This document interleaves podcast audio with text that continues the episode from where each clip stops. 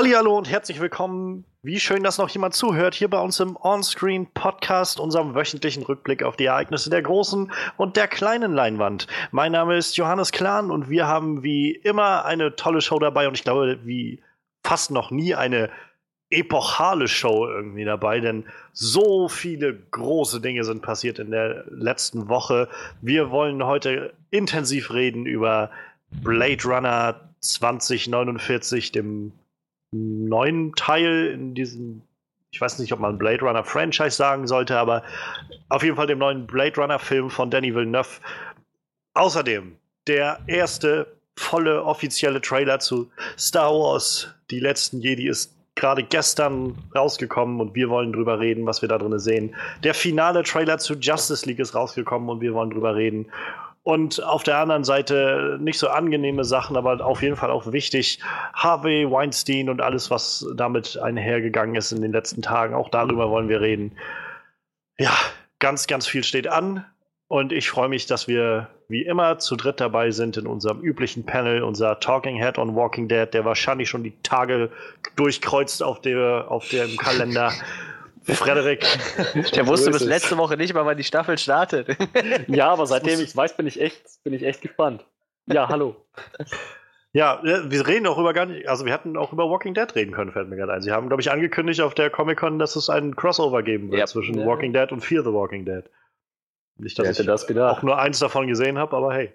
ähm, und unser Horrorexperte Manuel ist natürlich auch wieder da und, wenn ich mich recht erinnere, auch ein großer Fan von dem originalen Blade Runner-Film.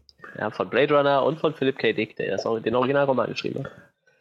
Ich, ich nach wie vor, ich plädiere dafür, dass wir ihn hier bei uns Philip K. Penis nennen. ähm, nein. Ähm, aber ja, wir sind zusammengekommen. Wir wollen reden über all die großen Sachen. Und wer keine Lust hat, uns jetzt über Star Wars reden zu hören oder über Justice League oder über Harvey Weinstein, was ist, was läuft falsch mit euch? Ich meine, das sind verdammt wichtige Sachen. Aber äh, wer keine Lust hat darauf, kann direkt zu unserer Review springen von Blade Runner 2049. Und ja, dafür gehen wir jetzt den Timecode durch. Der steht auch nochmal in der Beschreibung zu dem Track, aber ihr könnt ihn auch hören, denn ich sage es jetzt durch. Wir fangen an mit der Review bei Eine Stunde, 12 Minuten und 51 Sekunden. Jupp, jupp, jupp. Und bei all dem großen Krams, lasst uns keine Zeit mehr verschwenden. Fangen wir an mit unseren Highlights der Woche. Highlights der Woche. Ja, so viel ist passiert und ich, ich bin gerade so ein bisschen überfragt, wo wir am besten anfangen. Ähm, wollen wir erst die, die unangenehmen Sachen wo durchhauen oder erst die angenehmen Sachen? Du meinst die, die zwei unangenehmen? Nein. Ich bin dafür, dass wir erst die unangenehm machen, damit wir dann auf einer etwas, in einer etwas positiveren Note in diesen deprimierenden Film. Das ist okay, das ist wirklich vielleicht nicht so clever. Ähm, naja, komm, fangen fangen wir damit an. Manuel, was, was hast du dir rausgesucht? Ja, also ähm, wir, eigentlich wollten, waren wir äh, der Meinung, wir sollten heute drei Trailer besprechen, weil es ja noch äh, Pacific Rim auf dem Zettel, der hat ja auch einen neuen Trailer bekommen oder den ersten. Aber dann kam äh, leider äh, uns Harvey Weinstein zuvor und wir haben uns gedacht, da müsste man kurz drüber sprechen. Also im Moment stehen relativ schwere äh, Belästigungsvorwürfe gegen Harvey Weinstein im Raum. Ähm, er ist äh, unter anderem der Gründer von Miramax, er ist immer mit seinem Bruder schwer unterwegs und einer der größten Produzenten in Hollywood, wenigstens, oder die, die Firmen zumindest halt, mit, wo er immer dran beteiligt ist. Ich weiß gar nicht, wie sein Bruder heißt. Wie heißt denn sein Bruder?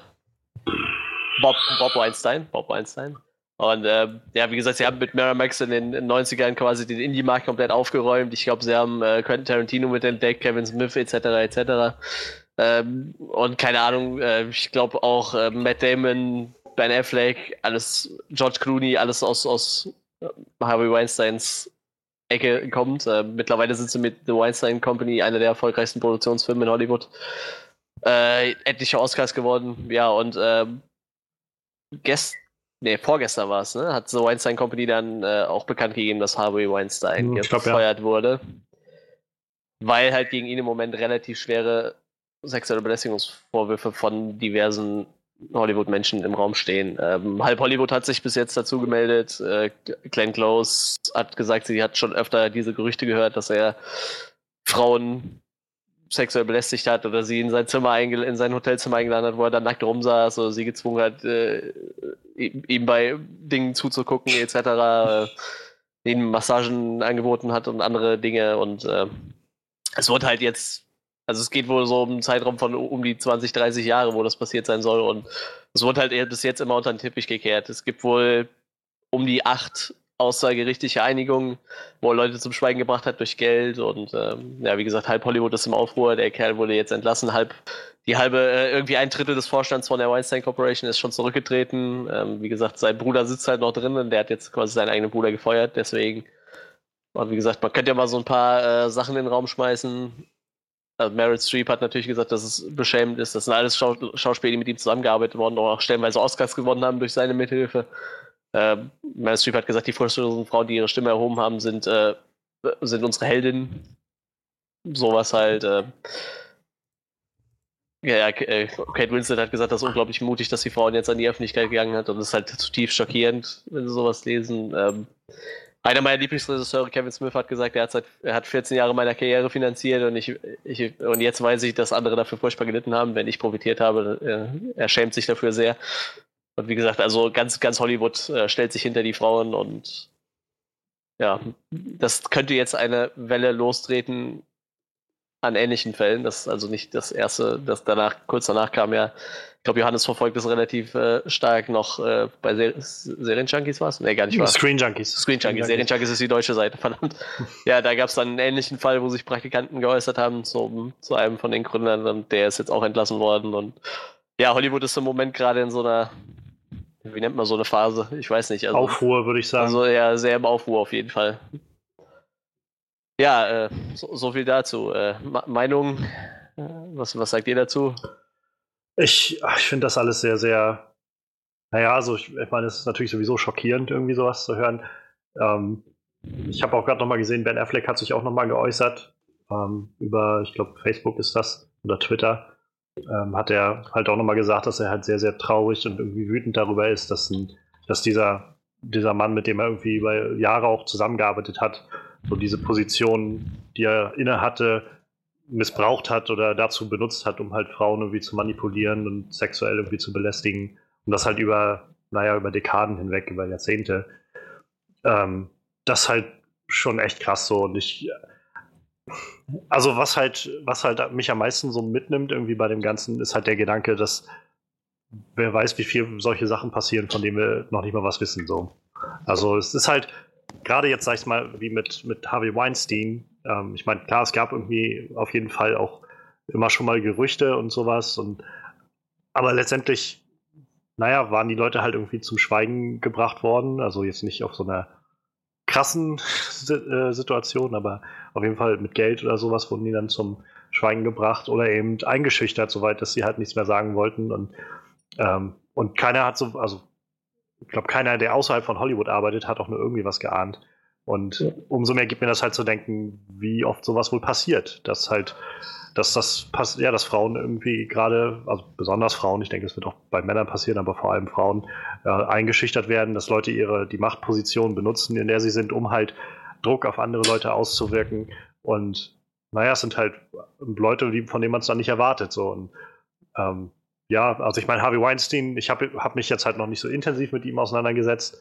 Ähm, ich wusste halt, dass er eine große Nummer im Filmgeschäft ist und das war halt schon ziemlich krass du hattest gerade schon angedeutet, ich habe mich hat dann irgendwie sehr, was am Tag drauf dann kam, irgendwie sehr erschüttert, als ich das halt gelesen hatte von äh, Andy Signor, von, von, äh, von Screen Junkies, der Chef, den, der da war. Und also halt so ein Typ, der irgendwie immer ganz freundlich wirkte und auch irgendwie, naja, auch eigentlich eine, eine sehr zivilisierte Meinung immer an den Tag gelegt hat, wenn er bei Screen Junkies aufgetreten ist. War ja auch derjenige, der die Honest Trailers, die ich halt auch super gut gemacht finde, mitentwickelt hat. Und, er war aber nicht die Stimme, oder? Nee, nee die Stimme war er nee, nicht. War nicht. Ähm, aber ich glaube, in einem Video mal, als irgendwie einer der, als sie so diese Übergangsphase hatten oder das allererste oder sowas, hat er das, glaube ich, gemacht gehabt. Aber davon ab, ähm, hat mich das echt schockiert, als ich das gelesen habe. Also ich hatte irgendwie mein, meinen Facebook-Feed dann an dem Freitag irgendwie aufgemacht morgens und also in der einen Gruppe, in der ich drin bin, wo es halt gerade um so Filmseiten geht und so, wo das halt immer wieder reingeworfen. Alle haben ihre Meinung dazu gesagt und es hat mich echt schockiert und ich musste erstmal irgendwie das für mich schlucken und ich habe jetzt auch so das Wochenende irgendwie gebraucht, um das für mich so zu ver... Also es halt, es klingt so, also es klingt so, so verlogen irgendwie, dass ich jetzt davon rede, ich muss das verarbeiten. Halt, die Leute, die von ihm sexuell belästigt wurden, die müssen Dinge verarbeiten und die sind irgendwie am Arsch so. Ich weiß halt nur für mich, ich habe das halt nicht kommen sehen und ich bin halt vor allem zutiefst enttäuscht, so dass halt sowas passiert und so jemand was macht. Und wieder stellt sich mir halt die Frage, wie oft wird sowas wohl passieren, dass halt Leute zum Schweigen gebracht werden. Ich glaube generell, wir haben es schon öfter mal gesagt und ich glaube, meine Meinung dazu ist auch immer schon mal klar geworden. Ich glaube, Frauen haben es immer, immer noch nicht, also immer noch schwerer in, äh, in Hollywood als Männer. Und ich glaube, sowas ist eine Sache, die wahrscheinlich viel öfter passiert, als wir uns das irgendwie vorstellen können. Und insofern ganz, ganz großes, ganz, ganz großen Respekt an die Frauen, die jetzt halt irgendwie den Mut gefunden haben, äh, an sich an die Öffentlichkeit zu wenden und halt auch ein positives Beispiel sein können für halt andere Frauen, die sowas mitgemacht haben und sich immer fragen, ob, ob sie was sagen sollten oder nicht. Und ich glaube, also ich bin mal optimistisch, so leicht optimistisch und sage, vielleicht leben wir gerade in einer Zeit, wo wir einfach, wo das möglich ist, dass einfach auch solchen Leuten Gehör geschenkt wird und man halt nicht sofort anfängt wie, naja, wie Harvey Weinstein das ja in seiner Verteidigung schon gesagt hat. Äh, ich bin halt ein Kind der 60er oder 70er, also er ist nicht in 60er, 70er aufgewachsen, aber da habe ich halt so sozialisiert in der Richtung. Und da war das halt so, so ungefähr. Das, das ist halt, ist halt nicht leicht für mich, so jetzt erstmal mich an diese neuen Sachen zu gewöhnen. Es sollte nicht schwer sein, sich daran zu gewöhnen, dass man niemanden sexuell belästigt. Und ja, und das, keine Ahnung, ich glaube, wir sind halt einfach an der Zeit angekommen, wo gerade über soziale Medien das halt eine Möglichkeit ist, solchen Leuten Gehör zu schenken und, und halt aufmerksam zu machen auf sowas. Und ich glaube, das ist halt ganz, ganz wichtig. Er ist halt total äh, bescheuert irgendwie. Er hat irgendwie gesagt, so, ja, er, er wäre sich jetzt seiner, seiner Fehler bewusst und, und man müsste halt dran arbeiten. So, was, das, das klingt irgendwie so. Das ist halt so, so runterkochen irgendwie, ne? Das ist total scheinheilig irgendwie alles, wenn man das so sagt, irgendwie. Ja.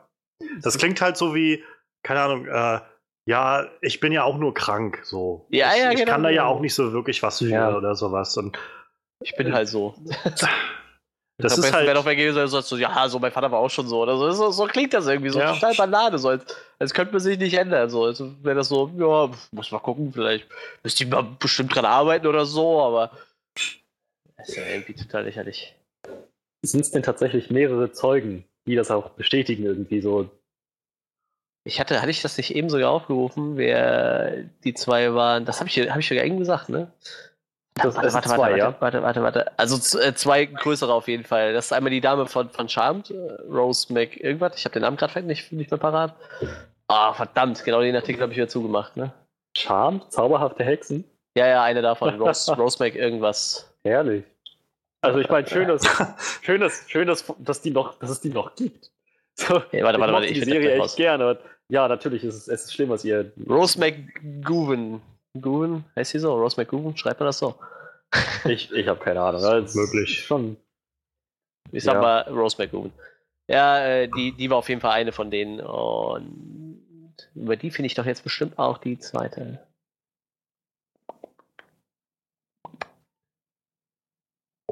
Natürlich nicht. ja, waren auf jeden Fall äh, zwei Schauspielerinnen, die da irgendwie. Ich weiß noch, dass seine Anwältin hat, die- hat ihn jetzt direkt fallen lassen, halt, ne? Die hat halt gesagt, ich habe äh, mehr oder weniger kein, kein, keinen Bock mehr. Äh, Ethische Bedenken wahrscheinlich. ja, ja, sowas. genau, genau. Also die sagt, also sie hat ihn halt immer gegen alles mögliche ver ver vertreten und äh, ja, Ash Ashley Judd hieß die andere Schauspielerin. Okay. Die zwei haben es halt so als erstes öffentlich gemacht, sag ich mal. Ne? Ja, aber es ist halt immer ein bisschen. Man muss das ein bisschen mit Vorsicht genießen, wenn jemand sagt, wurde sexuell belästigt. Natürlich, wenn sich diese Vorwürfe als wahr herausstellen, dann muss es Konsequenzen geben. Muss auch, sollte auch Prävention geben, das ist überhaupt keine Frage. Ähm, allerdings passiert es auch oft genug, dass sich Frauen hinstellen und sagen, sie wurden sexuell belästigt. Ähm, obwohl das entweder sehr debattierbar ist oder halt schlichtweg nicht stimmte, so auch unter den Augen des Gesetzes. Wie oft ich höre das immer so vor allem ähm, mit, mit Bezug auf meinen zukünftigen Beruf höchstwahrscheinlich, wie oft es vorkommt, dass Schülerinnen ihre Lehrer beschuldigen, dass sie, sie sexuell missbraucht oder sexuell belästigt zu haben. Und einfach nie, oder das heißt, das heißt nie, also oft, oft, genug einfach überhaupt nicht recherchiert wird, sondern dem einfach so blind Glauben geschenkt wird und naja, dann, dann gibt es Haftstrafen und die verlieren ihre Jobs und ihre Familien, obwohl manchmal echt nichts da dran ist. Also ja, ich bin halt. Das, ich Sag ruhig noch, also ich, ich nicht unterbrechen. ich, ich bin absolut dafür, dass, dass sowas ans, ans Tageslicht kommt, dass über sowas die Wahrheit gesagt wird und dass sowas auch entsprechend verfolgt und bestraft wird. Natürlich, das, das sehe ich, klar, es ist ein Problem in unserer Gesellschaft. Das ist, das ist auch keine Frage. Ich bin aber auch dafür, dass man in solchen Fällen nicht vorschnell urteilt, vorschnell handelt und im Prinzip schon, naja, die Bestrafung verhängt, obwohl bevor noch überhaupt irgendwelche Beweise aufgetaucht sind. Also ich finde, man sollte das schon wirklich tiefgehend hm, recherchieren, bis man wirklich was Handfestes hat, ehe man da dann, naja, halt in die Bestrafung geht. Ich glaube, das Problem, was ich nur, also ich stimme dir zu, ich, ich mag auch zum Beispiel diese Lynchjustiz nicht. Also ich habe das jetzt so ein bisschen also übertragen im Sinne Lynch-Justiz. Ich habe das jetzt auch feststellen können in den letzten Tagen, gerade bei diesem Andy Signora-Beispiel, ähm, wo Leute halt schon, also angefangen haben, so nach dem, was passiert ist, ihm irgendwie, also so über Facebook oder Twitter halt so den Tod zu wünschen, so ungefähr. Das finde ich halt auch nicht okay. Aber ich glaube, dass das größte Problem ist halt, gerade bei solchen sexuellen Belästigungssachen, ähm, naja, so äh, debattierbar ist jetzt halt die eine Sache, also was, wenn die Frau sagt, sie hat sich, also wenn die Frau sich wirklich sexuell belästigt fühlt, auch wenn der Kerl nur sagt, irgendwie, ich wollte ja nur mit ihr flirten oder sowas, dann, dann ist es trotzdem irgendwie eine sexuelle Belästigung, also bin ich der Meinung. Ja, eine ähm, sexuelle Belästigung kann aber einfach, einfach nur ein Blick sein. Weißt du, das, das meine ich halt, irgendwo ist, aber, irgendwo ist die Grenze erreicht. Naja, aber das Problem ist ja, also was, was ich, glaube ich, mir viel mehr sehe, ist, wenn wir halt immer so argumentieren, ähm, dass also dass wir quasi die Leute, die wie jetzt quasi äh, die von Harvey Weinstein oder sei es jetzt die von Andy Signor, die Frauen, die irgendwie sich an die Öffentlichkeit getraut haben, wenn die sich an die Öffentlichkeit trauen damit und wir sie als erstes immer konfrontieren mit, äh, das ist jetzt aber schon ziemlich weit hergeholt, so oder halt sofort irgendwie erstmal versuchen oder sofort erstmal in Frage stellen, was sie da eigentlich sagen, dann dann führt das eben dazu, dass halt immer, also dass sich halt die Frauen, denen das passiert, oder die Menschen, denen das passiert, dass sie sich halt eben nicht trauen, an die Öffentlichkeit zu kommen, weil sie halt befürchten müssen, sag ich mal, gerade bei Harvey Weinstein habe ich so unglaublich großen Respekt, dass sie das gemacht haben, weil die müssen halt echt befürchten, dass sie jetzt an die Öffentlichkeit treten. Die Öffentlichkeit dann halt sagt, pff, ihr wollt doch bloß alle Aufmerksamkeit oder sowas. Ähm, und Harvey Weinstein, denen dann halt nämlich nichts passiert, in der Situation dann sagt, ihr seid Geschichte jetzt, ihr kriegt nie wieder einen Job, auch nur irgendwo. Und ich glaube, das ist halt das große Problem. Also ich bin auch nicht dafür, dass man sofort irgendwie den, den Lynchhammer rausholt. Aber ich, ich glaube halt schon, man muss anfangen, den Leuten Gehör zu schenken und Glauben zu schenken. Natürlich muss das irgendwie untersucht und bewiesen werden und so weiter, das ist gar keine Frage.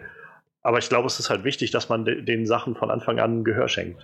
Ja, dem stimme ich absolut zu. Was ich, man sollte dem Gehör schenken. Das meinte ich ja auch. So, das, das ist ein Problem, das muss angesprochen werden und das, die Frauen, die, oder die Menschen, die den Mut haben, damit rauszukommen, die machen, die sollten unterstützt werden. Klar, aber wie gesagt, ich ich, es kommt halt auch oft genug vor, dass so eine Lynchjustiz da losgeht, wie du schon gesagt hast. Und ja, gut, im, im Falle Harvey Weinstein kann man jetzt sagen, dadurch, dass er ja quasi selber ein Statement veröffentlicht hat, wo er, da hat das ja mehr oder weniger zugegeben, dass irgendwas passiert ist. Ja, ja, na klar. Was, es geht, es geht, aber ich meine, speziell bei Weinstein oder Andy Senior ist das, ist das schon eine andere Geschichte. Es gibt mehrere Leute, die das bezeugen. Die Anschuldigungen von dem, was die gemacht haben sollen, sind schon ziemlich heftig. Ich meine, das ja, geht weit über missverständliche Blicke hinaus.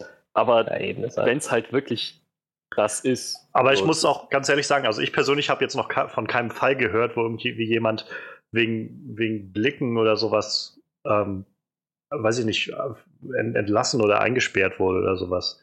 Ich schon. Also.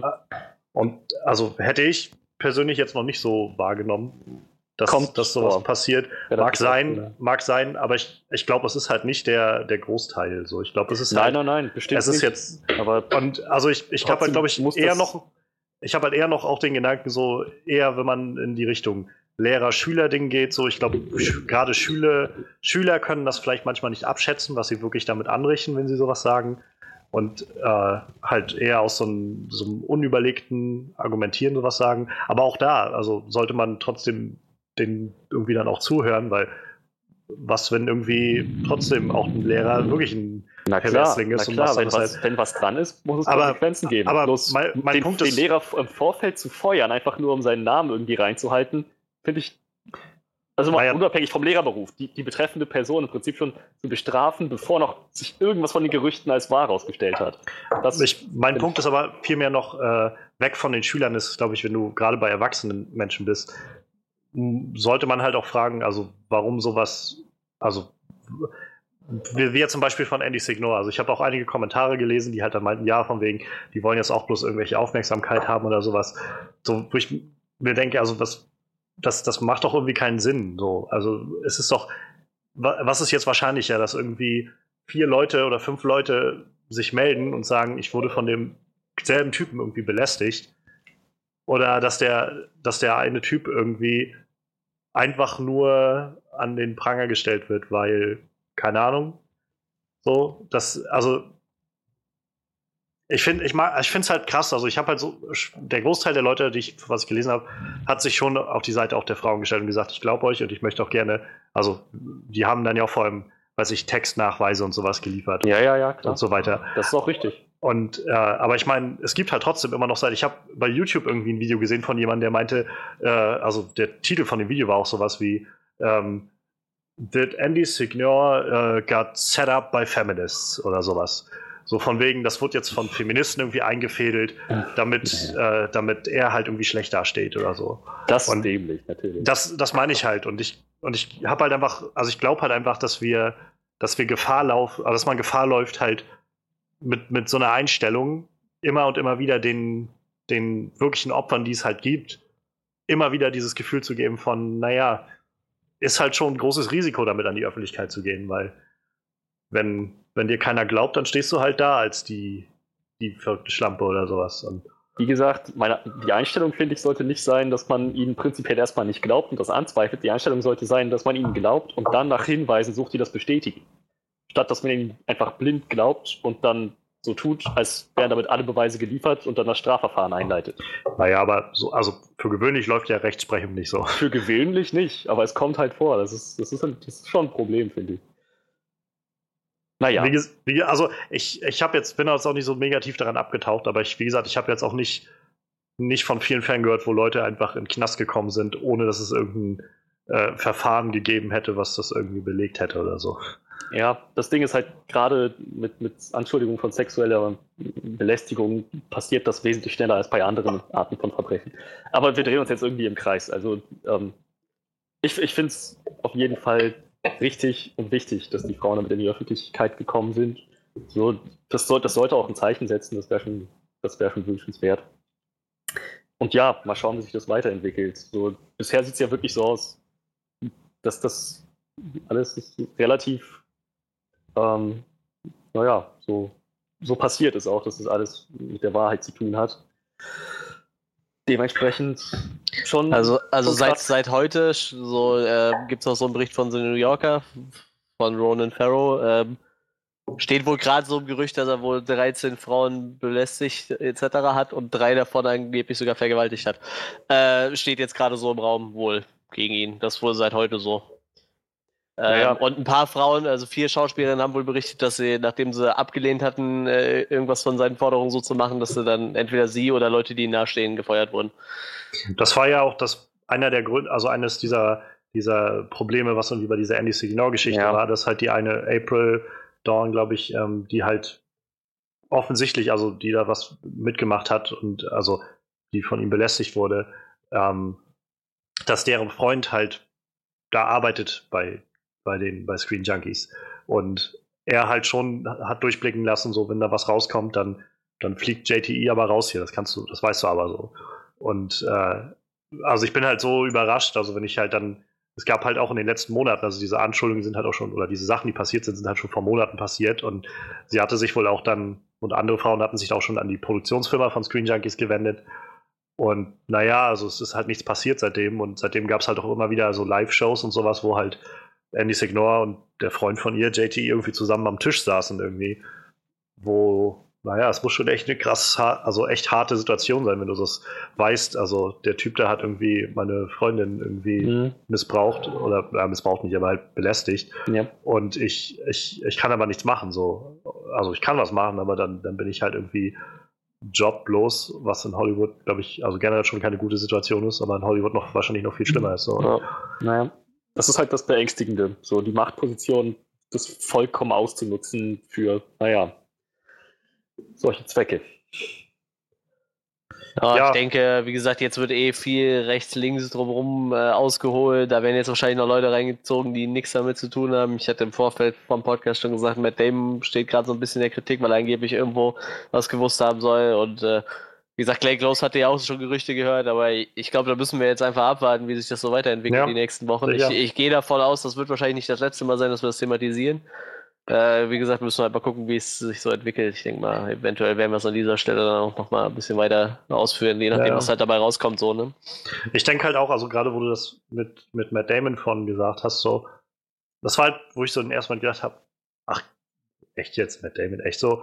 Aber dann habe ich auch ich so, also ich kenne Matt Damon nicht so, ich kenne halt nur das, was man irgendwie auf der Leinwand von ihm sieht. Also was ich halt, womit ich bloß sagen will, das könnte, könnte irgendwie, jeder könnte, also wie wir es bei Weinstein oder Andy Signor war oder sowas, es könnte, könnte jetzt in den nächsten Monaten oder sowas sein, dass mehr Leute sich trauen, an die Öffentlichkeit zu kommen und wir noch ganz andere Seiten von anderen Leuten irgendwie erfahren. So. Und feststellen. Ja, das kann ja dann auch wieder das, was wir jetzt eben schon mal hatten. Das kann ja auch so ein Ding gewesen sein, so, wenn, wenn du jetzt irgendwas erzählst, so, dann, äh, dann hast du hier den letzten Mal einen Film produziert, so nach dem Motto, ne? Also ich glaube, bei Matt Damon ging es halt so um die Zeit, wo Good Will Hunting rauskam, so und wenn, die, wenn er dann zu ihm gesagt hat, hier, sicher, wenn, sicher. wenn du jetzt den Mall aufmachst, dann Nein, ist das dein letzter wollt, Film so. Ich wollte jetzt ne, auch gar nicht spezifisch Matt Damon, ich wollte einfach nur sagen, also ich habe in dem Moment, wo du was von Matt Damon erzählt hast, mich halt einfach nur selbst erwischt dabei, wie ich, wie ich schon so einfach so eine Art, äh, so eine Art Freibrief irgendwie für mich fertig gemacht hatte, gedanklich, weil ich gedacht habe, Matt Damon ist doch, also der hat doch mit sowas bestimmt nichts zu tun. So. Ja, ich, ja, glaube auch, ich glaube auch schon, dass es da irgendwie eine Situation, also dass es eine irgendwie schwierige Situation wird und auch da wieder muss man irgendwie reingucken, wie das jetzt alles war. Ähm, und ich glaube halt, wie, wie, du schon sagst, also ich meine auch gerade bei Highway Weinstein wird die Situation oder gut genutzt haben, seine Position damit einspielen zu lassen, Nein, dass halt niemand was. Aber mein Gedanke, der darüber halt kam, war, naja, ich kenne eigentlich niemanden aus Hollywood. So. Nee, nee, klar. Letztendlich könnte jeder gute Kerl, von dem ich immer dachte, ähnlich wie bei Andy Signor, von, von dem ich dachte irgendwie, oh, ist das richtig, wirkt wie so ein richtig netter, cooler Kerl, so mit dem du irgendwie mal einen trinken gehen kannst oder sowas. Kann, kann alles sein. Also, dass, dass auch ja, da klar. irgendwie Leute noch so ihre, ihre Leichen im Keller haben irgendwie. Und ich Aber denke halt, halt auch bei den wenigsten halt, Leuten mit so, ne? Ja, eben, genau das meine ich halt. Und es ist halt, es ist halt Hollywood. Also ich meine, da sind doch also vielleicht auch sehr, sehr ja, undifferenziert jetzt, aber generell ist Hollywood, glaube ich, schon so das Land irgendwie der Oberflächlichkeiten und äh, naja, die, das Land der Reichen und Schönen. So, ich glaube, die sind, also viele Leute sind da sehr, sehr abgehoben und kriegen das vielleicht auch nicht so mit und ja, nehmen sich einfach, was sie wollen. Und ist immer schön, wenn man da irgendwie so mal ein, von einem so das Privatleben mitbekommt, wo man sich denkt, so, ja, jeder Hollywood-Star hat wahrscheinlich eine fette Hütte oder so und, und lebt in und Haus und da kommt sowas wie Keanu Reeves um die Ecke, wo du da liest, ja, der hat so ein ganz kleines Apartment so, ja. der, der gammelt da den ganzen Tag nur rum, der hat keine großen Besitztümer, der kann eigentlich nicht, nicht mal lesen und schreiben so, weil er, weil er halt äh, Legastheniker ist, aber liest halt trotzdem in der Woche zwei Bücher so, müht sich halt ab, weil er halt einfach gerne Bücher liest, obwohl er das eigentlich nicht kann. So, dann hörst du sowas und denkst du so, ja, hättest du halt von dem auch nicht erwartet. So wäre jetzt mal so ein positives Beispiel, ne? Da denkst du so, ja, klar. Ja. vielleicht hat er 30 Autos in der Garage stehen und eine fette Villa so und da kommt dann raus, das ist eigentlich so ein ganz kleiner normaler Typ, so der einfach total entspannt in seinem kleinen Apartment lebt und ist zufrieden damit, ne? Vielleicht ist Michael Bayer so total der tiefsinnige Philosoph. Also das glaubt man überhaupt nicht. Er schreibt uns am Pseudonym noch irgendwelche philosophischen Bücher. Der, mal ab. Der, wenn er, wenn er keine, äh, keine Transformers-Filme dreht, dann dann philosophiert er über Nietzsche oder so. Dieses nihilistische Weltbild ist das Ziel jeglicher Evolution. Ach ja. Ja, ja, es ist viel, also ich glaube, Hollywood ist im Aufbruch so ein bisschen und äh, um vielleicht so einen Schlusspunkt runterzusetzen, also ich glaube, wir alle äh, hoffen, dass sich das bessert und äh, wahrscheinlich hängt das, fängt das auch irgendwo so ein bisschen auch mit den Männern an in Hollywood, dass sie auch mal anfangen, ein bisschen Verantwortung zu übernehmen. Äh, alle müssen irgendwie beitragen, damit die Gesellschaft ein bisschen besser wird, glaube ich. Aber soweit würde ich sagen, erstmal sonst dazu. Ja. Ähm, wir haben die Stimmung jetzt erstmal genug runtergezogen und genug Leute mit unserem politischen Gequatsche äh, verschreckt. Lasst uns zu den etwas positiveren Sachen kommen. Oder ist es positiv? Ich frage mal Frederik. also, ich stelle es einfach mal in den Raum. Ich habe ich, ich hab noch nicht so wirklich meinen, meinen Weg gefunden, aber Frederik, was meinst du? Wir waren bisher immer sehr hin und her gerissen und jetzt kam der, der finale Justice League Trailer. Ja. Also, ich kann nicht sagen, dass ich jetzt endgültig überzeugt bin, dass der Film gut oder schlecht wird. So, es, es sind Momente drin, bei denen ich mir dachte, okay, das, das könnte, das, das wird schon so ein bisschen abgedroschen. Ich dachte, du bleibst jetzt dabei. Es waren Momente drin. Es waren Momente. die- Punkt. ich würde sagen, das war ein Trailer. So. Stand Trailer dran, war Trailer drin, hat alles abgeliefert, was es sollte. Bisschen über zwei Minuten.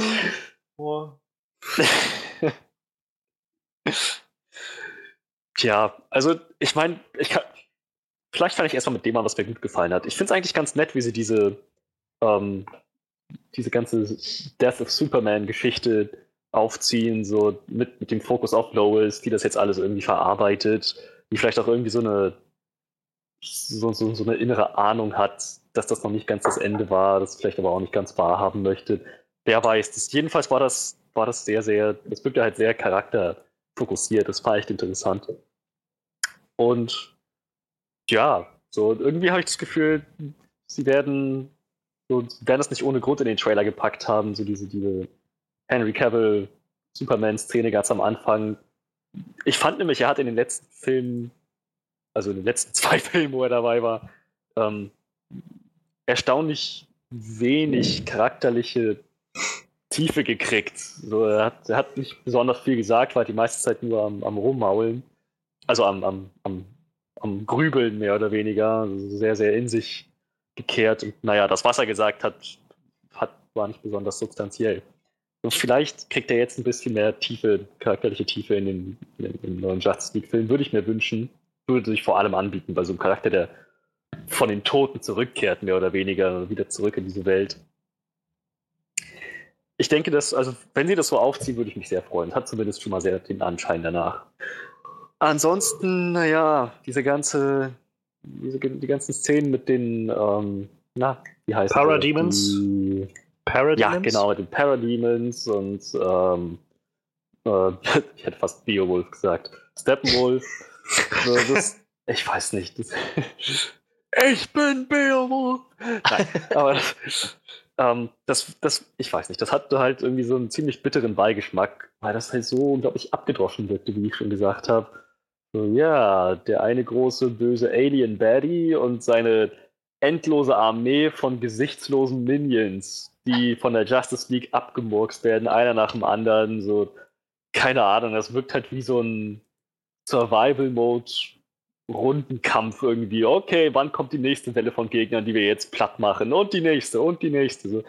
Wenn, das der, wenn das der Rest des Films ist, dann glaube ich nicht, dass das ein guter Film wird. So, wenn. Wie gesagt, wenn.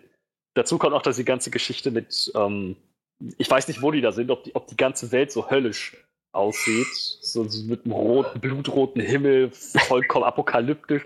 Wenn die ganze Welt so aussieht, würde ich mich fragen, wie das so schnell passieren konnte wenn das so schnell passiert ist, würde ich wieder denken, da haben sie sich wahrscheinlich nicht genug Zeit für genommen im Film.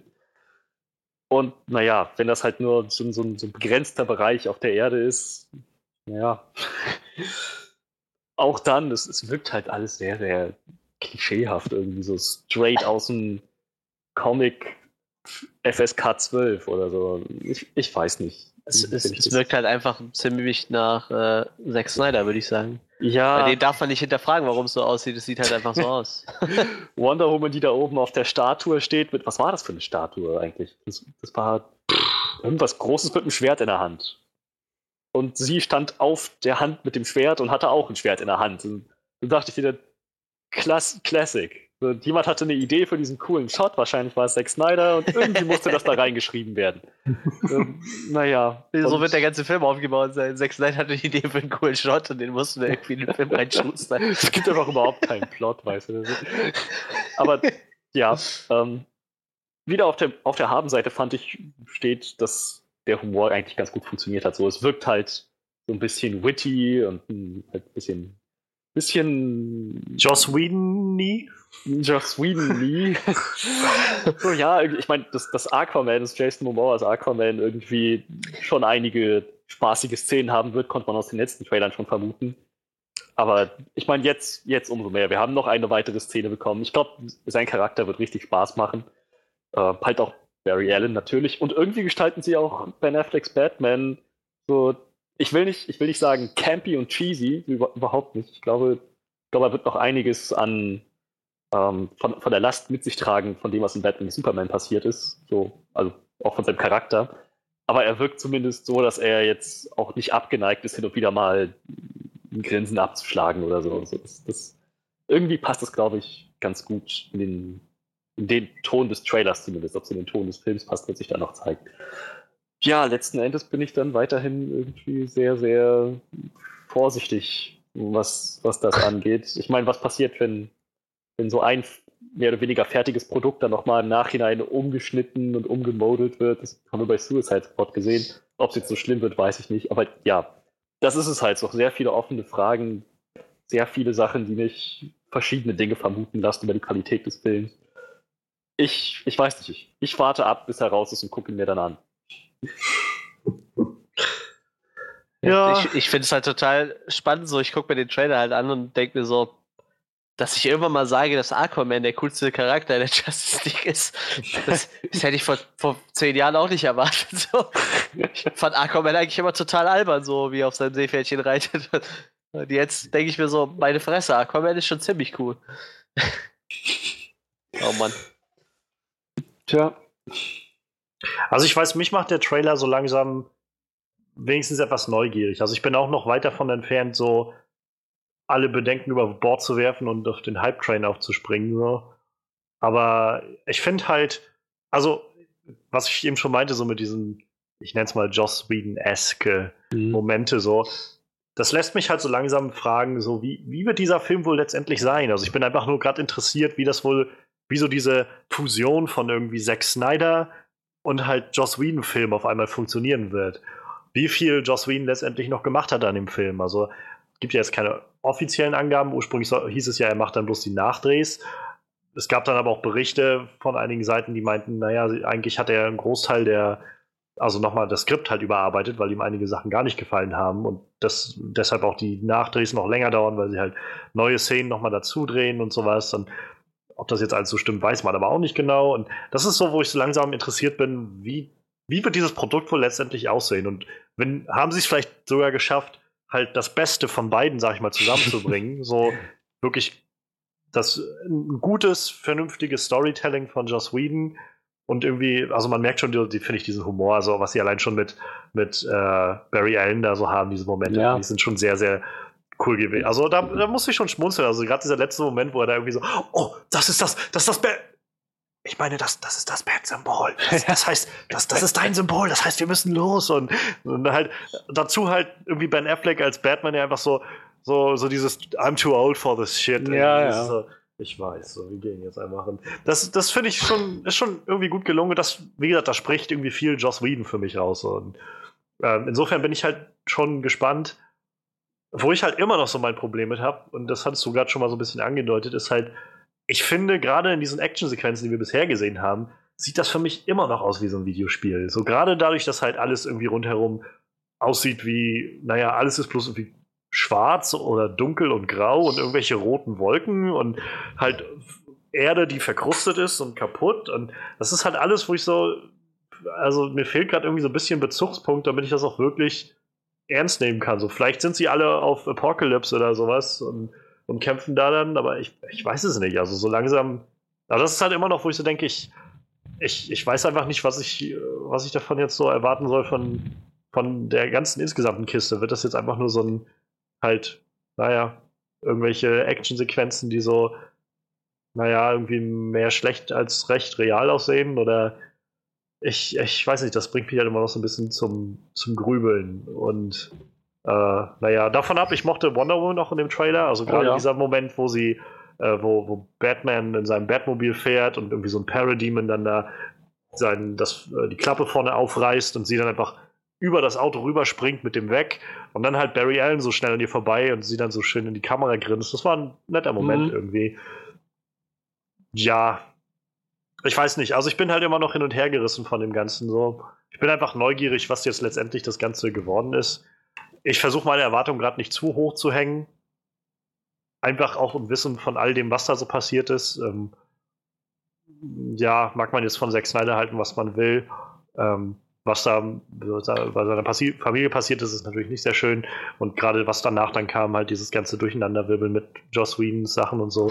Das, das gibt mir halt alles zu denken, so ein bisschen. Aber insgesamt finde ich es immer wieder cool, witzig, dass am Ende des Jahres dann Joss Whedon sowohl die Avengers als auch irgendwie an Justice League mitgearbeitet haben wird. An, an irgendwie den beiden größten hellen Zusammenkünften, die wir uns so vorstellen können. Ähm, ich finde übrigens immer noch, dass Cyborg immer noch echt schlecht animiert aussieht. Ich hoffe, das bessern sie noch aus. ich finde das, also ehrlich, ich finde, das sieht immer noch richtig, richtig offensichtlich CGI aus. Gerade sein Gesicht. Also. Ja, das ist schon nicht so die beste Animationsqualität. Also da sieht man heutzutage erstmal da schon deutlich mehr äh, gewohnt irgendwie. Naja. Ich Ach, und die Musik übrigens fand ich nicht sehr passend. Oh also ja, sie haben, gut, dass du sie haben David Bowies Heroes genommen, in der Coverversion, glaube ich, war das.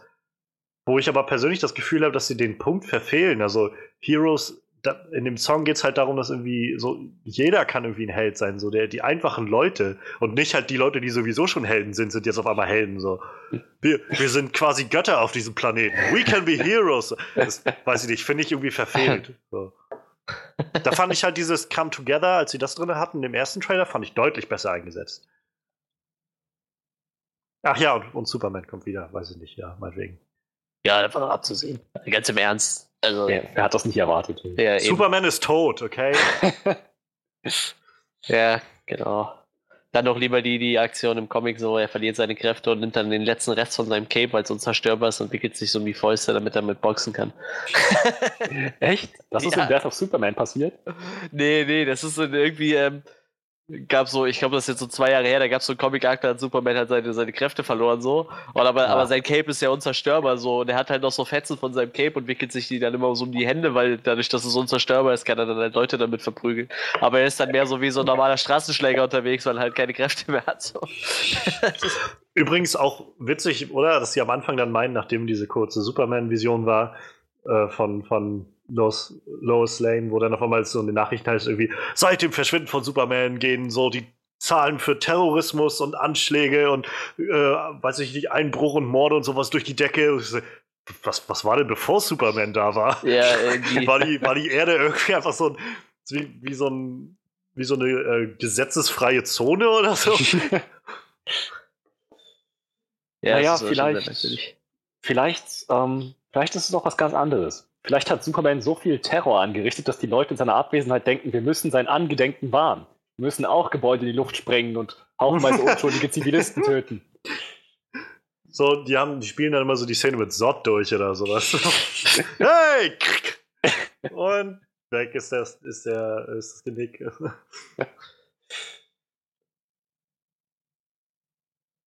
Ja, das ist schon ein bisschen komisch. Äh, warten wir mal ab.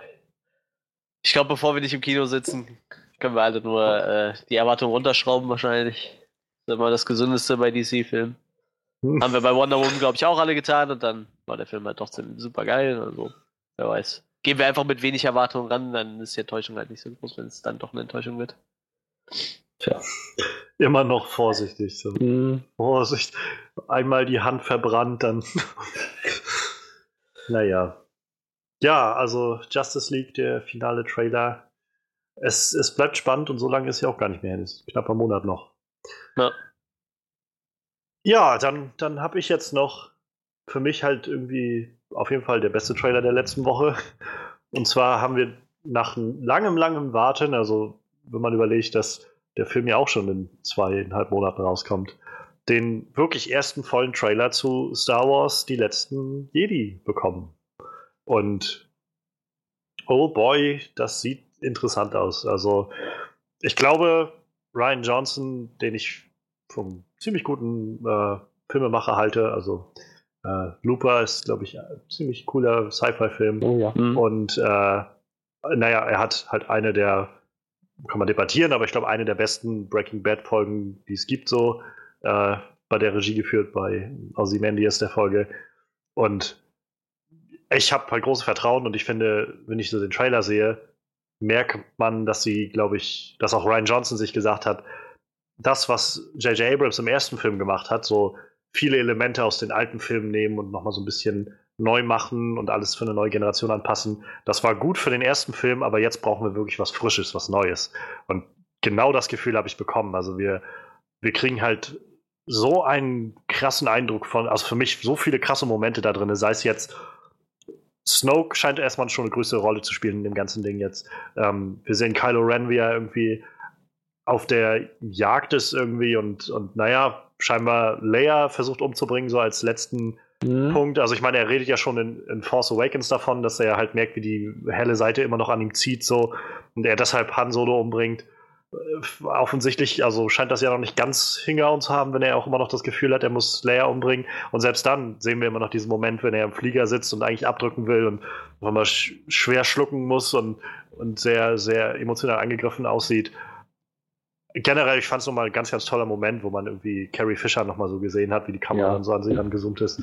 Ähm, aber auf der anderen Seite auch Ray, also heilige Scheiße, was wir, also zu sehen, wie sie auch irgendwie davon redet, so dass sie irgendwie ihr ganzes Leben äh, das in sich hatte und auf einmal ist es halt erwacht und diese Trainingssequenzen, die sie haben, hat, also ich finde, es ist so ein krasser Moment, wenn sie mit dem Lichtschwert, also wenn man sieht, wie sie das erste Mal so ein bisschen trainiert und auf einmal so stehen bleibt und dann auf einmal siehst du in dem nächsten Cut, wie, wie Luke so mehr oder weniger über ihr steht und auf einmal so ein Riss durch den Boden geht und er halt auch einfach schockiert guckt und auch seinen Spruch, wo er dann meint, ich, ich habe schon mal so eine Macht gesehen und das erste Mal habe ich sie halt nicht ernst genommen. Und dann Mal sieht man quasi den Schwenk auf dieses verbrannte, Ja, ähm, wahrscheinlich die Jedi Jedi-Schule Academy, wahrscheinlich, äh, ja. irgendwie sowas. Und es geht ja halt auch schon damit los, dass Snoke halt sagt, also wenn wir Kylo Ren sehen, so von wegen, als ich dich das erste Mal getroffen habe, äh, war da einfach nur rohe, ungezähmte Macht und etwas ganz Besonderes. So. Und, ähm, also ich, das, das allein ist schon wieder sowas, wo ich das Gefühl habe, dass das gibt eine ganz neue Dimension irgendwie für alles das, was wir bisher so erlebt haben bei Star Wars. Ähm, und dazu halt an die ganzen anderen Shots, die wir so mitbekommen. Also sei es einer meiner absoluten Lieblingsshots von dem ganzen Finn versus Captain Phasma. Wir haben's, Phasma wurde ja so aufgebaut vor dem Force Awakens und war dann so ein bisschen die Enttäuschung von dem Film, irgendwie so zwei, drei Szenen, irgendwie nicht viel gemacht in denen und zum Schluss einfach so in, in äh, eine Müllpresse oder sowas gesteckt worden, Mhm. ohne dass wir es onscreen gesehen haben. Und jetzt halt allein dieser Shot halt, wenn Finn und Phasma sich gegenüberstehen und er diesen, diesen Elektroschocker oder was er da hat, diesen Stab halt rausholt und auf, auf sie losgeht. Also ich finde so ein krasser Moment, was irgendwie viel aussagt, also zum einen, dass wir Phasma wahrscheinlich in Aktion jetzt sehen werden Yep. und sehen werden, was mit ihr los ist. Auf der anderen Seite Finn, der scheinbar ja auch viel überwunden hat, dass er jetzt halt sich da hinstellt und halt mit Phasma kämpft. Ähm, Poe Dameron ist wieder dabei. Ich finde, Oscar Isaacs ist auch so ein also wirklich großartiger Schauspieler. Ich freue mich, den wiederzusehen. Ähm, und naja, ich meine, der letzte Shot, ne? Also ich meine, wir sehen ganz offensichtlich gibt, wird Snoke an irgendeinem Punkt auf, äh, auf Ray tr treffen und naja, ihr, ihr letzter Satz ist halt dieses, äh, ich, ich brauche jemanden, der mich, der mir irgendwie zeigt, was mein Platz in all dem ist. Und wir sehen Kylo, wie er ihr die Hand hinhält. Und ja, also mich persönlich interessiert das alles sehr. Das hat mich sehr, sehr aufgeweckt. Wie gesagt, es sieht so neu aus, so frisch, so anders. Ich habe auch noch so ein kleines, so ein bisschen den Gedanken, dass sie vielleicht auch einfach den Trailer sehr clever geschnitten haben, dass vielleicht einige Szenen davon nicht so passieren, wie wir sie gerade da sehen. Dass vielleicht auch, also sei es jetzt am Anfang, wenn wir, ähm, wenn wir äh, Snoke hören, wie er halt sagt, irgendwie, dass ich das erste Mal getroffen habe und so bla bla, dass er, vielleicht redet er da ja mit, mit Ray, als er sie das erste Mal trifft oder sowas. Vielleicht redet Ray am Schluss auch nicht mit Kylo. Es kann alles sein, aber so wie das Ding jetzt geschnitten ist, wird mir so naja, schon impliziert, dass der Film sich vor allem um Ray und um Kylo drehen wird, die beide mh, die quasi den Drang auf die andere Seite verspüren. Und sei es jetzt halt Kylo, der immer noch irgendwie scheinbar mit der, mit seiner, mit seinem Drang zur hellen Seite zu kämpfen hat und naja, und, und Ray, die irgendwie so langsam vielleicht auch merkt, dass es mehr gibt als nur diese helle Seite, sondern eben auch das andere, was an ihr nagt. Also ich finde das super spannend und das klingt nach genau dem, was ich mir bei Star Wars wünsche, war was Neues. Und dann kommt raus, irgendwer ist der Bruder von irgendwem oder der Vater von dem oder Schwester von dem und dann ist es wieder Family Wars. das hat bis jetzt bei äh, acht Filmen gut funktioniert. Also, never change a uh, winning system so. Äh. oh, wie die das machen, dann kotze ich ab. Echt. Wird echt so Family Wars dann. Ja, ich bin echt gespannt. Aber ich habe mir so, wie ich so diesen äh, Phasma-Filmmoment gesehen habe, dachte ich mir so, ah, jetzt, jetzt kann Phasma so ihre Game of Thrones äh, Schwertkampf-Skills auspacken. So. Yeah. die, musste bestimmt ja. für, die musste bestimmt schon für Game of Thrones genug Schwertkampf trainieren, so, das kann sie jetzt noch mal auspacken. So. das war schon lustig. Das ist halt total lustig, weil ich denke mal, viele machen sich gar keinen Gedanken drum, wer, wer unter dieser Maske sitzt, aber wenn man es halt weiß, ist es halt irgendwie, das macht es halt irgendwie noch ein bisschen interessanter. Ja. Das ist schon lustig. Ja, ich bin echt mal gespannt, aber wie gesagt, da, da kann man jetzt so viel spekulieren über den Film. So, Luke, Luke sieht in dieser einen Szene so, so panisch aus, so als hätte er echt Angst vor Ray. Ja. Ich finde das, gerade das finde ich so super interessanter, interessanter Winkel, den man, also wie gesagt, frisch und neu, so dieses, es ist halt nicht wie bei Yoda, als Luke da war und Yoda ihm irgendwie auf der Nase rumtanzt, so ungefähr. Und, ja, du musst, äh, musst das besser machen, so ungefähr. Sondern das ist halt Luke, der schon sowieso sagt, ich, hab, ich will da nichts mehr mit zu tun haben. Und jetzt kommt sie und scheinbar macht ihm das offensichtlich wirklich Angst. So. Und ja. ich finde das super spannend. Also.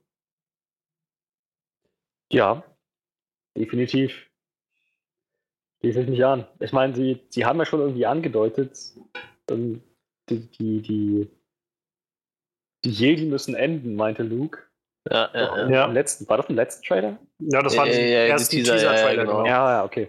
Zeit für Jedis, so, dass es endet oder irgendwie so sagt er. Ne? Hm. Ja. So, ich frage mich, was ihn jetzt tatsächlich dazu bewegt. Ich meine, ist das Ray oder ist das so eine Schlussfolgerung, zu der er über die Jahre auf seiner einsamen Insel gekommen ist?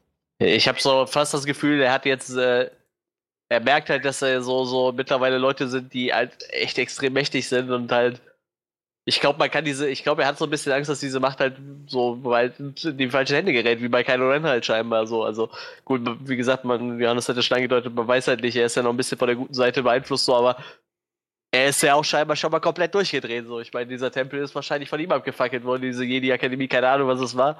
Ich gehe mal davon aus, die hat er halt abgefackelt. Und ich gehe mal davon aus, irgendwann denkt er sich auch, vielleicht ist es nicht so eine geile Idee, so Leute zu unterrichten und zu trainieren und zu, zu zeigen, wie man die Macht nutzt. So, vielleicht ist halt irgendwann mal die Zeit zu sagen, wir müssen damit aufhören, so, weil, wie gesagt, die zwei sind ja äh, nicht gerade unerheblich mächtig, so, ne? Ja. Ich, ja, erzähl's mal. Ich befürchte halt auch fast, dass die zwei Geschwister sind, aber. Ich, ich, zwar, ich glaub's nicht. Ja, also meine, Option, mein erster Gedanke war halt, dass es äh, dass es Lukes Tochter ist. So. Ich meine, das wird halt, haben halt vermutlich aus dem Film raus viele gedacht, so, aber mittlerweile habe ich halt fast die Befürchtung, die ist halt auch noch eine Tochter von denen irgendwie, aber.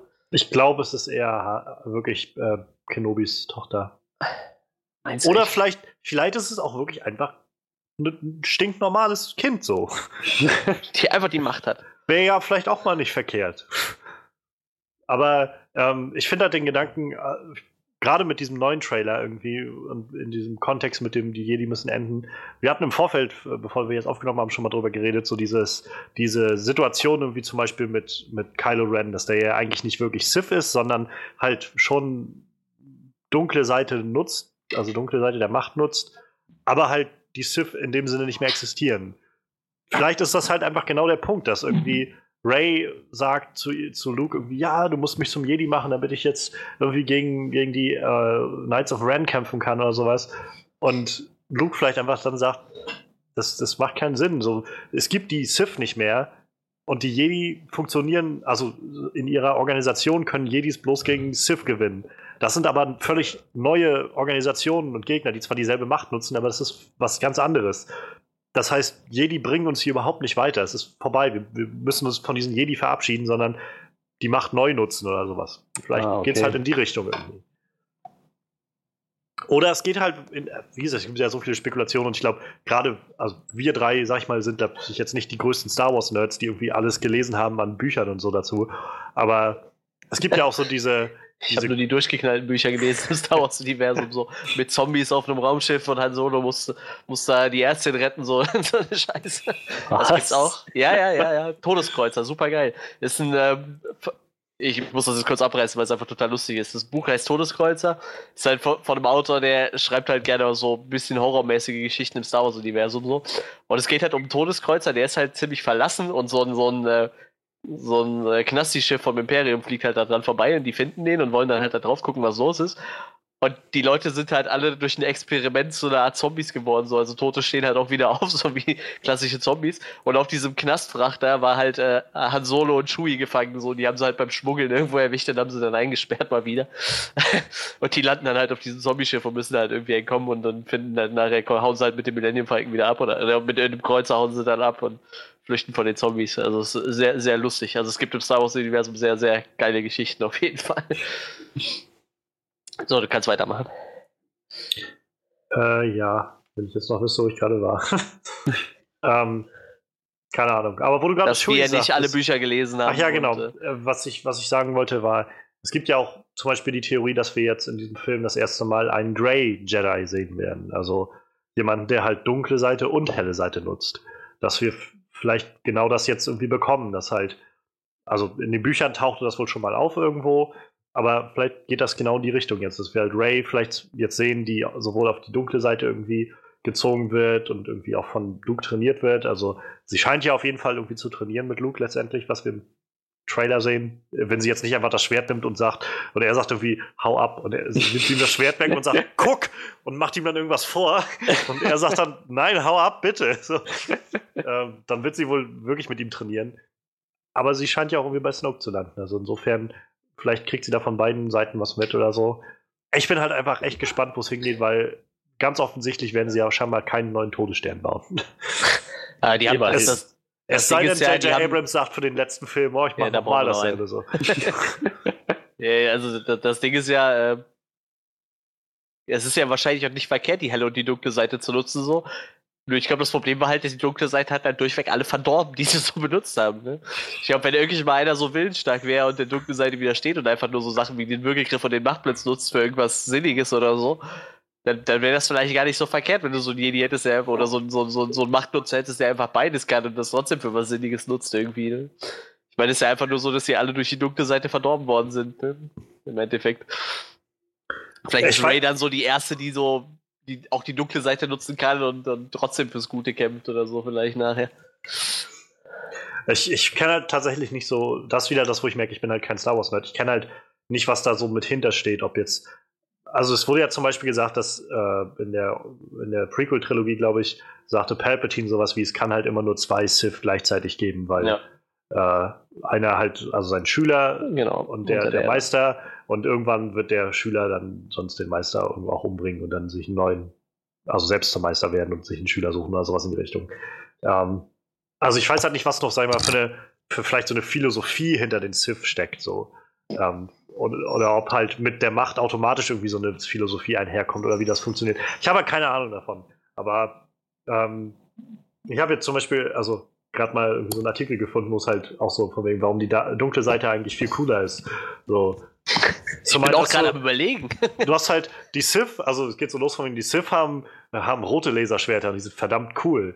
Die Jedi haben immer nur so äh, Lichtschwerter in so Ostereierfarben irgendwie. Äh, dann hast du die, legitimer Punkt, die Sith können irgendwie diese, diese Force Lightnings, also so Machtblitze machen. ja, ja, genau, genau. Die, Jedi, die Jedi haben so coole Kräfte wie ähm, Tier- lassen. Da, Tier. Tierfreundschaften. Ohne Witz, Tierfreundschaften. Ja, aber das, das, genau das ging mir gerade so durch den Kopf. Ich dachte so, ey, die Bösen, die haben so Würgegriffe, die haben den Machtblitz. Und dann denke ich mir so, was Und dann ist die kommt halt Seite eigentlich? Die, die, Sith, die Sith bekommen coole äh, Spitznamen. Lord Vader. Und die Jedis hängen rum mit diesem dummen äh, Spitznamen. Hey Annie, are you okay, Annie? die Sith können so viele Weiber aufreißen, wie sie wollen. Die, die Jedi dürfen natürlich keine, äh, keine Frauen oder Also so die haben. Katholiken unter den Machtnutzern. Ja, Die Priester sind das. die, die äh, Jedi müssen ständig ihre Emotionen unterdrücken, während die Sith halt einfach irgendwie pff, sich die Galaxie holen. So. Ja, Und der, der letzte schon. Punkt ist auch sehr schön. Wenn Sith sterben, dann, äh, dann gehen sie wenigstens in Rente. Die Jedis müssen immer noch wiederkommen als Geister. Die können halt nie wirklich Pause machen. ja. Es ist halt interessant. Ja, klar. Von wegen, wenn die Sith sterben, dann war's das. Wenn die Jedi sterben, dann machen sie weiter. Obwohl es ja auch da, glaube ich, äh, Präzedenzfälle gibt, wo, glaube ich, auch Sith das geschafft hat. Ich habe keine Ahnung. Wie gesagt, ich, ich meine mal sowas gehört zu haben, aber letztendlich ist es wieder. Ja, jetzt müssen wir auch noch gucken, welcher Teil vom Extended Universe das von Disney überhaupt noch toleriert. So, ich meine, die haben ja 90% aller Bücher eh rausgeschmissen Ja. aus dem Universum, Naja, ich- weil ich sonst gl- Chewbacca schon tot wäre so. Ich glaube, sie haben. Ich meine, sie haben damals, als sie das gekauft haben, quasi so ziemlich alles rausgeschmissen, was vorher da war. Und halt die Serien noch drin gelassen. Halt hier Rebels und, und Clone Wars.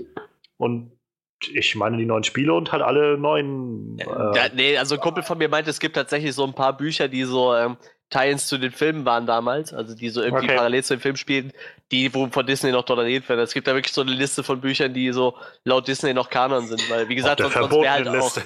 sonst wäre halt äh, zu viel einfach, äh, ich meine, Disney vertreibt die ja sogar noch weiter, auch die Bücher, die nicht mehr im Kanon sind. Ja, na klar. Sonst wäre halt halt, denen wären halt die Hände gebunden geworden. Ich meine, Chewbacca ist schon ewig lang tot, so den hättest du eigentlich nicht mehr reinbringen können, laut den Büchern und äh, die haben sich ja alle in irgendeine Richtung entwickelt, so ich denke mal, das, das wird, hätte die so eingeschränkt, wenn die das alles so gelassen hätten, wie es war. Wo wir gerade bei Chewbacca sind, eigentlich die wichtige Frage, die ich euch stellen muss. Porks yay or nay? Ach, kommt Also an, ich- wie sie sie einsetzen. Ich mein, finde ich find die, also ich finde sie süß, ich finde sie kreativ gemacht und ich glaube, dass sie die irgendwie cool damit einbinden werden. Ja, wenn wenn die jetzt wirklich nur so als, als so, so wenn der da ab und zu mal einen lustigen Gag kriegt oder so und einfach nur sonst da rumeiert und kein äh, Jar Binks mäßiges äh, Ner Nervensäge wird, dann ist das doch voll okay. So, dann hast du halt noch ein niedliches Geschenk, was du an Weihnachten den Kindern verkaufen kannst. solange, solange sie halt nicht den Tag retten, letzten Endes, Ja. eigentlich alles okay. ja Vielleicht haben die ja noch so eine-. So eine, so eine Voltron-Funktion oder sowas, dass sie sich einfach so 50.000 Stück alle aneinander stellen und so, sowas wie so ein Mecha-Bot bauen oder sowas. Und dann. Genau. Aber auch wieder so ein Punkt, wo ich irgendwie total, also auch bei diesen Behind-the-Scenes-Sachen konnte man das ja so sehen. Das ist irgendwie total super, dass sie, dass sie diese ganzen neuen Ti- Viecher und so alle entwickelt haben und die halt auch alle so als wirkliche Puppen und sowas am Set haben. Aber es ist halt nicht CGI, so, und das ist halt auch wieder cool irgendwie. Und, also es gab ja auch noch diesen einen Shot von diesen kleinen, äh, das sah so aus wie Eisfüchse oder sowas.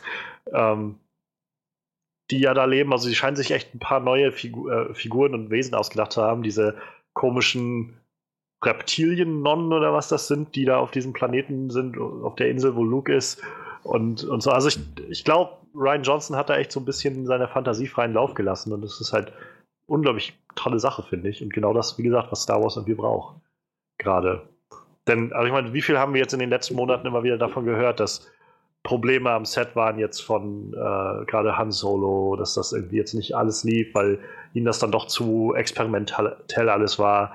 Rogue One lässt sich halt auch argumentieren, dass sie den wirklichen Kriegsfilm äh, da rausgeschnitten haben, um das halt alles doch wieder mehr Star Wars zu machen. Und insofern schön, wenn jetzt vielleicht mal wieder ein Beispiel dafür kommt, dass, oder vielleicht was kommt, was Lucasfilm dazu bringt, zu sagen, vielleicht sollten wir doch wieder mehr mh, experimenteller sein, mehr risikobereiter sein, um Dinge zu wagen irgendwie. Ich befürchte leider, so wird der Film halt nicht. Ich glaube schon, dass er die Endtonus da einfach immer beibehalten. So.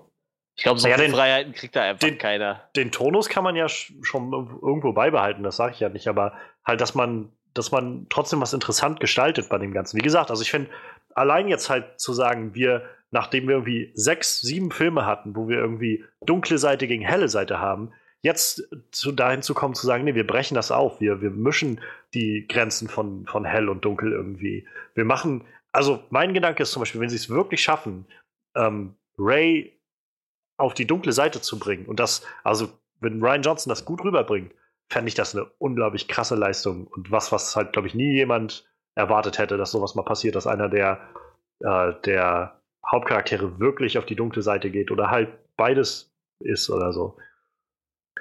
Ja, ich meine, mit Anakin haben sie es gehabt. Ja, vor allem mit Anakin einmal hin und quasi ja am Ende schon fast wieder zurück, ne?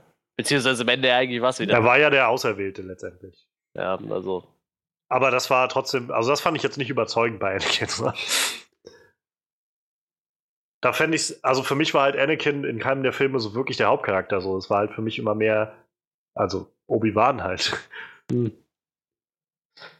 Ja, also jedenfalls in, den, in, den, ja, jedenfalls in der Originaltrilogie, äh, in der Originaltrilogie, was hat Luke, aber in der alten, äh, also ich meine Episode 1 bis 3, ja, ja, ja, ja.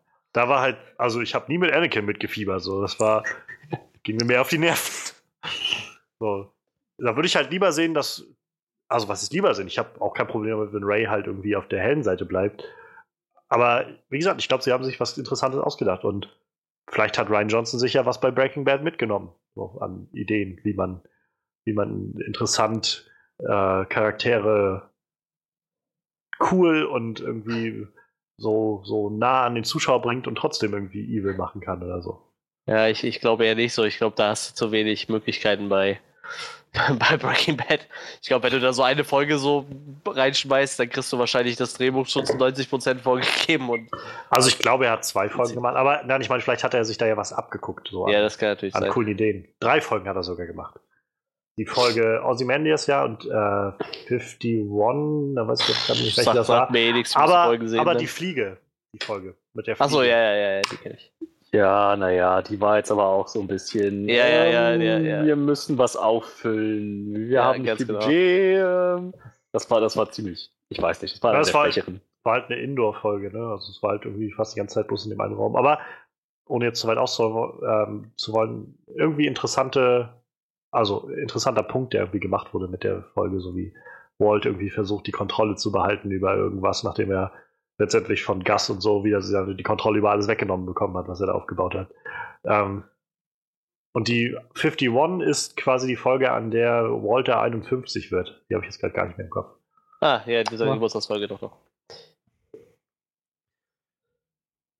Tja, aber ja, auf jeden Fall. Das war, wie würdet ihr das denn gerne sehen? Würdet ihr gerne sehen, dass Ray auf die dunkle Seite wechselt oder von ihr irgendwie äh, mit vereinnahmt wird oder so? Oder dass Kylo auf die.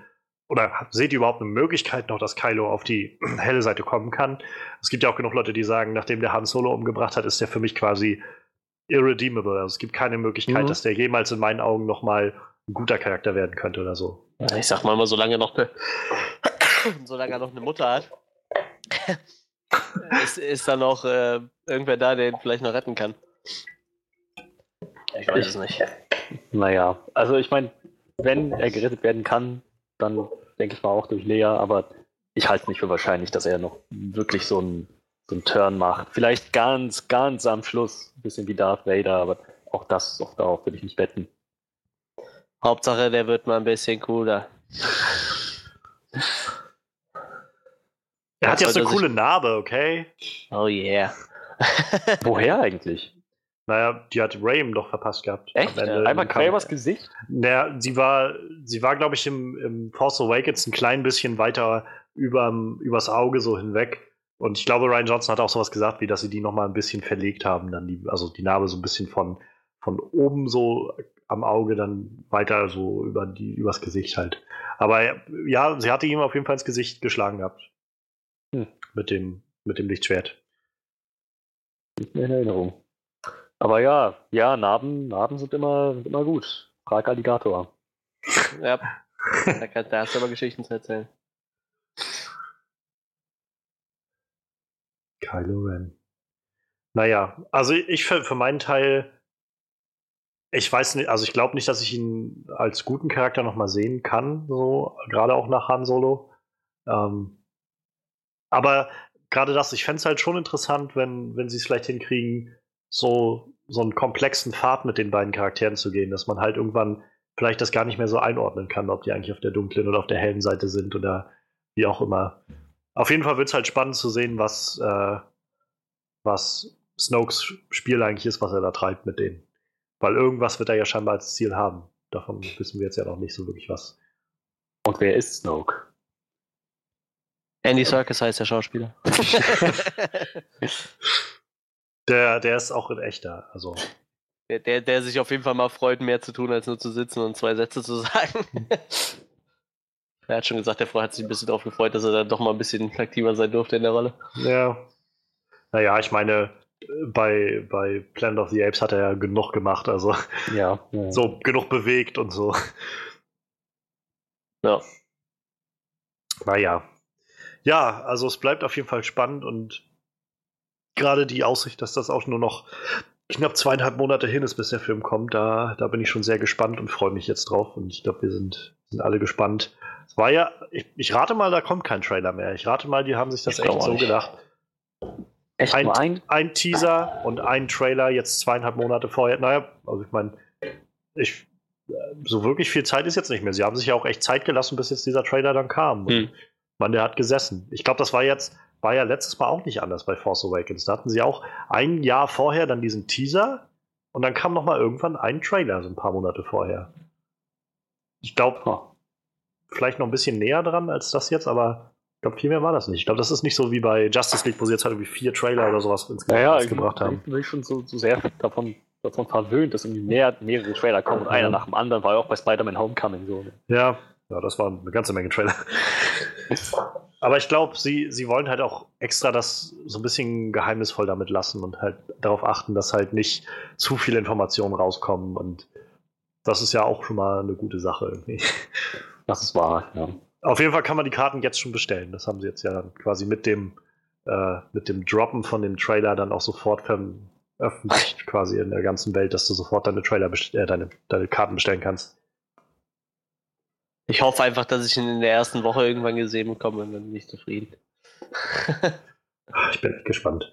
Ja, wir, wir bleiben gespannt. Ich bin gespannt, was sie mit Carrie Fisher machen, ob sie die, äh, ob sie die noch rausgeschrieben haben irgendwie oder ob sie, ob sie sie dann für Episode 9 irgendwie auf wundersame Weise rauslassen oder so. Mal Ich gucken. bin, echt, ich bin auch echt gespannt und vor allem, wie, was dann passiert, ob sie, ob sie umgebracht wird, ob sie einfach geht oder sich zurückzieht. Ja, genau, das meine ich halt. Ja, das wird schon interessant. Insofern, wir sind sehr gespannt, was Star Wars die letzten Jedi bringen wird. Der Trailer war auf jeden Fall ziemlich Bombe. Ähm, dann lasst uns nach all den großen, großen Themen jetzt endlich noch zu unserer großen, großen Review kommen. Denn ja, Danny Villeneuve hat auch dieses Jahr wieder einen Film rausgebracht. Und es ist eine Fortsetzung zu einem der, naja, es gibt Leute, die sagen, es ist einer der größten Sci-Fi-Klassiker-Filme, die es gibt. Ähm, der neue Blade Runner-Film ist da, Blade Runner 2049, und wir wollen drüber reden.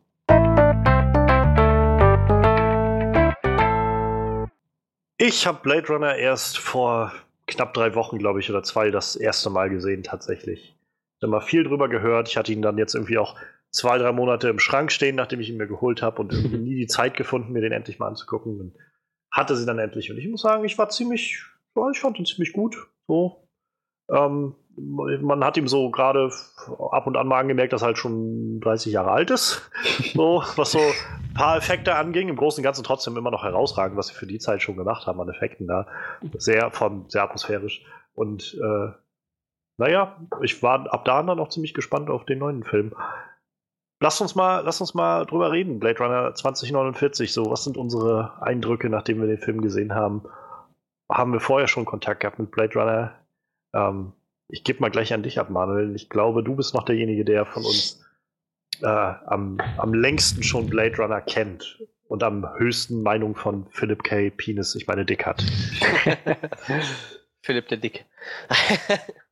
ja, ähm, ich, ich habe irgendwann, ich habe den Film auch vergleichsweise spät gesehen. Ich würde mal sagen, vor fünf, sechs Jahren. Ich bin halt irgendwann durch unseren äh, örtlichen Elektronikmarkt geschlendert und da stand halt so eine richtig fette Blade Runner Box.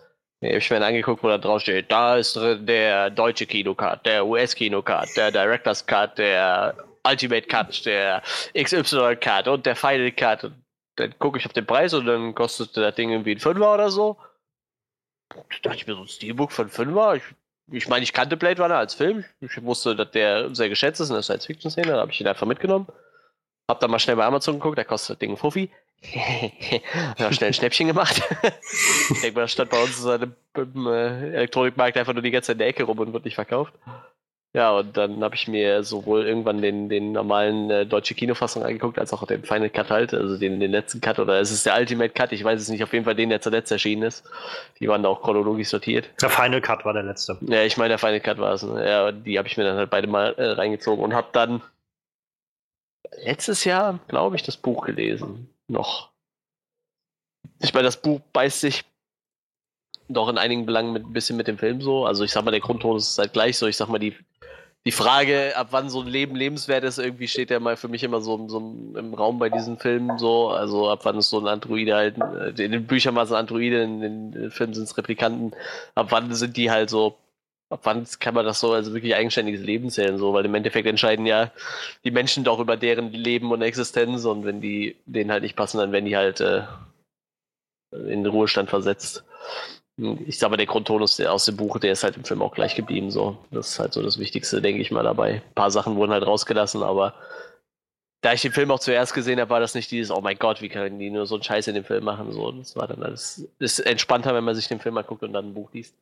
Dann kann man diese Unterschiede auch ein bisschen besser sehen. Ja, aber äh, ich war eigentlich der Meinung, dass der Film für sich halt relativ gut alleine dasteht und das echt ziemlicher Quatsch ist, da so, so ein Remake von zu machen. So, so die, die Einstellung hatte ich eigentlich auch selbst, nachdem ich dann die Kritiken so ein bisschen mitbekommen habe, die ja wohl stellweise von äh, bestes Sequel aller Zeiten bis hin zu, äh, weiß ich nicht, irgendwas anderes gehen, äh, doch eigentlich durchweg positiv waren. Da hatte ich ja trotzdem immer dieses Gefühl, man braucht eigentlich kein Sequel davon.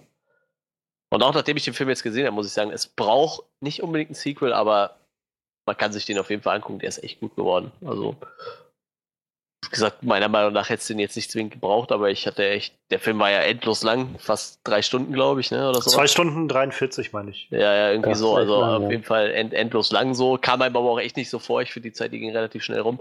Und äh, ich finde, er ist halt echt ein sehr gelungenes Sequel geworden. So. Also, wie gesagt, die Trailer fand ich jetzt so relativ nichts aussagend so. Ich kann doch nicht mal was über Ryan Gosling sagen. Ich glaube, ich habe noch keinen einzigen Film mit ihm gesehen, so. Deshalb ich meine, ich weiß zwar auch, wie oft er ausgezeichnet wurde und dass er sehr hoch gelobt wurde für einige Filme, aber wie gesagt, nicht gesehen und äh, gut, Harrison Ford, dass der nicht mehr so die, die größten Rollen kriegt, das war eigentlich auch klar so im Vorfeld. Und, ja, und sonst war das Cast ja doch relativ interessant. So, äh, Dave Bautista sehe ich immer ganz gerne. Jared Leto macht ja eigentlich auch meistens einen relativ guten Job. Er ist ja schon. Ich, ich nehme jetzt mal seinen Joker halt raus, so, den kann man halt lieben oder nicht, so, aber ich denke mir, für das, wo die Rolle für geschrieben hat, hat er wahrscheinlich auch relativ gut rübergebracht. Aber ich meine, er hat ja nicht umsonst einen Oscar bekommen für, für Rollen, ne? deshalb, also ich denke mal, selbst Cast war ja dann durch, wie gesagt, ich, und wie gesagt, also meine Meinung ist, ich, ich halt, bin halt immer noch der Meinung, Blade Runner hätte auch gut alleine dastehen können, aber ist halt doch eins von den echt äh, gelungenen Sequels so. Also ich, ich finde, der steht im Leute, die das Original äh, gut gefunden haben, die können sich auch getrost das Sequel angucken, denke ich. Das sehe ich ganz ähnlich. Also ich, ich bin tatsächlich auch einer der Leute, die sagen, ich finde den Film sogar besser als das, äh, als das Original, muss ich sagen. Ähm, ich, wie gesagt, ich mochte das Original schon irgendwie gerne. Ich fand diesen Film einfach wahnsinnig großartig. Also ähm, von, von all den Kleinigkeiten, die da irgendwie reinspielen, sei es jetzt, äh, dass man über, also überhaupt diese Deckard-Geschichte, um halt, äh, um halt den Charakter von, von Harrison Ford nochmal weitererzählt zu bekommen. Das fand ich unglaublich spannend. Ähm, und ich finde halt auch gerade, das ist eine der besten Performances von Harrison Ford gewesen, die ich seit, seit Jahren gesehen habe. Also, während ich halt bei Force Awakens, also es war schön, ihn da wieder zu sehen in der Rolle von Han Solo, aber das hat, da hatte ich manchmal so das Gefühl von, er ist jetzt halt da so und, und war halt dann auch irgendwie am Set, aber es war jetzt halt nicht so, naja. Ich habe das Gefühl, in diesem Film hat er einfach so abgeräumt. Ähm, der, ja, ich, wie du schon sagst, der Film ist halt sehr lang. Ich, also ich könnte jetzt nicht sagen, dass mir das nicht aufgefallen ist beim Gucken. Ich habe schon gedacht, irgendwie, es gibt eine Menge, was hier passiert, so und, ja. und wie sich das halt, also dass sich das so anstaut und ich dann irgendwie immer gesagt habe, oh, ist er jetzt vorbei? Nee, geht noch weiter so.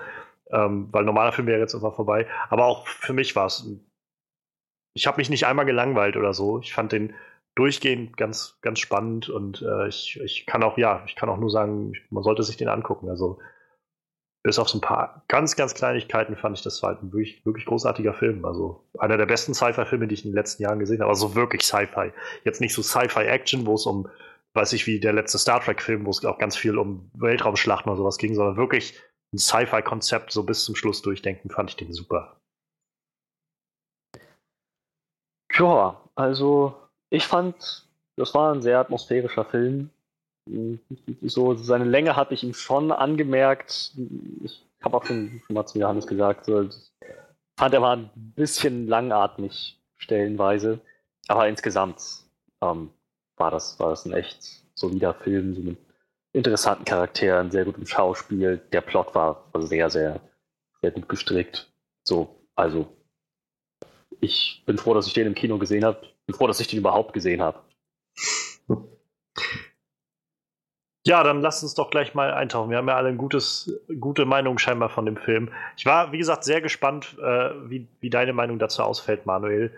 Ähm, da wir aus dem Kino halt rauskamen und wir waren zu viert da und es war halt, glaube ich, so ziemlich split so. Also keiner von uns fand den Film wirklich schlecht, aber es war halt schon so, ich und noch, noch ein Freund fanden den halt sehr, sehr großartig. Und Freddy und halt noch eine andere Freundin, die dabei war, die meinten, war halt ein bisschen lang so und und ich habe mich schon gefragt, weil du halt auch mal meintest, Manuel, dass das ja für dich der erste Film halt kein Sequel braucht und so, wie du dann dazu stehst. Und insofern interessant, dass, dass du, dass sich der auch so mitgenommen hat, der Film. Ja, wie ähm, gesagt, also ich bin halt immer auch der Meinung, das hätte das Sequel jetzt nicht zwingend gebraucht, aber es, es, war, es harmoniert halt sehr gut mit ja. dem Film und bringt halt auch immer noch diese, ich sag mal, die Message ist halt immer noch komplett dieselbe. So, es geht halt immer noch darum, so, du weißt halt nicht, bis, A, wissen die Leute ja alle selber stellenweise nicht, ob sie wirklich künstlich sind oder nicht oder wo sie herkommen ja. und und halt, wo hört halt dieses, äh, bist du jetzt menschlich und hast du dein, und sollst du selber entscheiden können oder, oder bist du halt nur mehr oder weniger ein Roboter, der. Ich finde halt, ich finde halt immer noch, äh, was ich halt, nachdem ich den Roman gelesen habe, die Bezeichnung als Replikanten halt. So Replikant, das klingt für mich halt wie ein Klon und ein Klon ist für mich halt einfach ein Mensch, so, der halt aus einem anderen Mensch gezüchtet wurde, mehr oder weniger. Im, im, im Roman heißt die halt Androiden, das sagt halt für mich eher aus, dass sie künstlicher sind, so. Ne? Ja. Wie gesagt, ich, ich finde, das kam halt nachdem ich das Buch gelesen habe, war mir das dann halt auch noch ein bisschen klarer, so finde ich.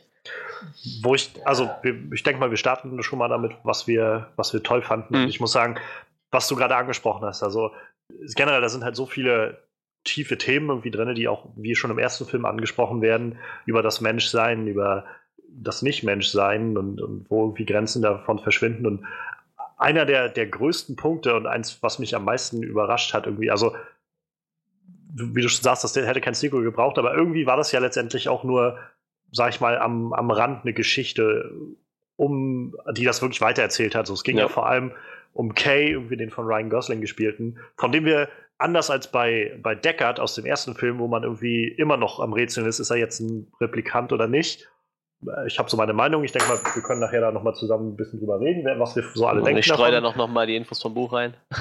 Aber auf jeden Fall wird bei Kay halt von Anfang an klar gemacht, das ist ein Replikant, das ist halt eine Replikanten-Serie. Ja.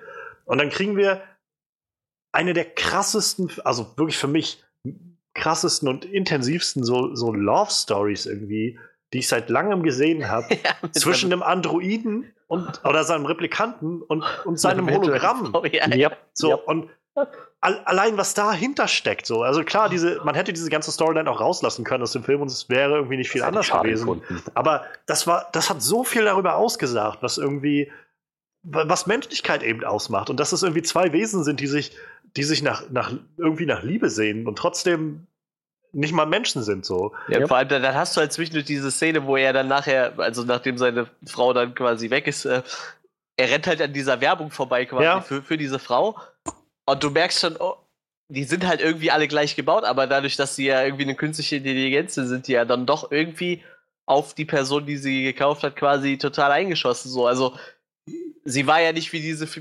Figur auf dem Plakat quasi, ja. dieses ja. virtuelle Werbehologramm, sondern sie war ja dann wirklich so voll auf ihn fixiert und, und hat ja auch so ihre eigenen Ideen, wie sie zum Beispiel überleben konnte, so, ja. weil sie halt wusste, wenn, wenn sie jetzt da gelöscht wird, das, so, dass sie, sie wenigstens noch mitnehmen kann irgendwie. Ne? Und das finde ich ist halt so ganz, ganz, also wirklich mein riesigster, wahnsinnigster Respekt an Danny Villeneuve, dass er das halt hingekriegt hat, das so aufzuziehen, sowas spannend und, und mitnehmend in den Film einzubauen und dass es halt Gewicht hat.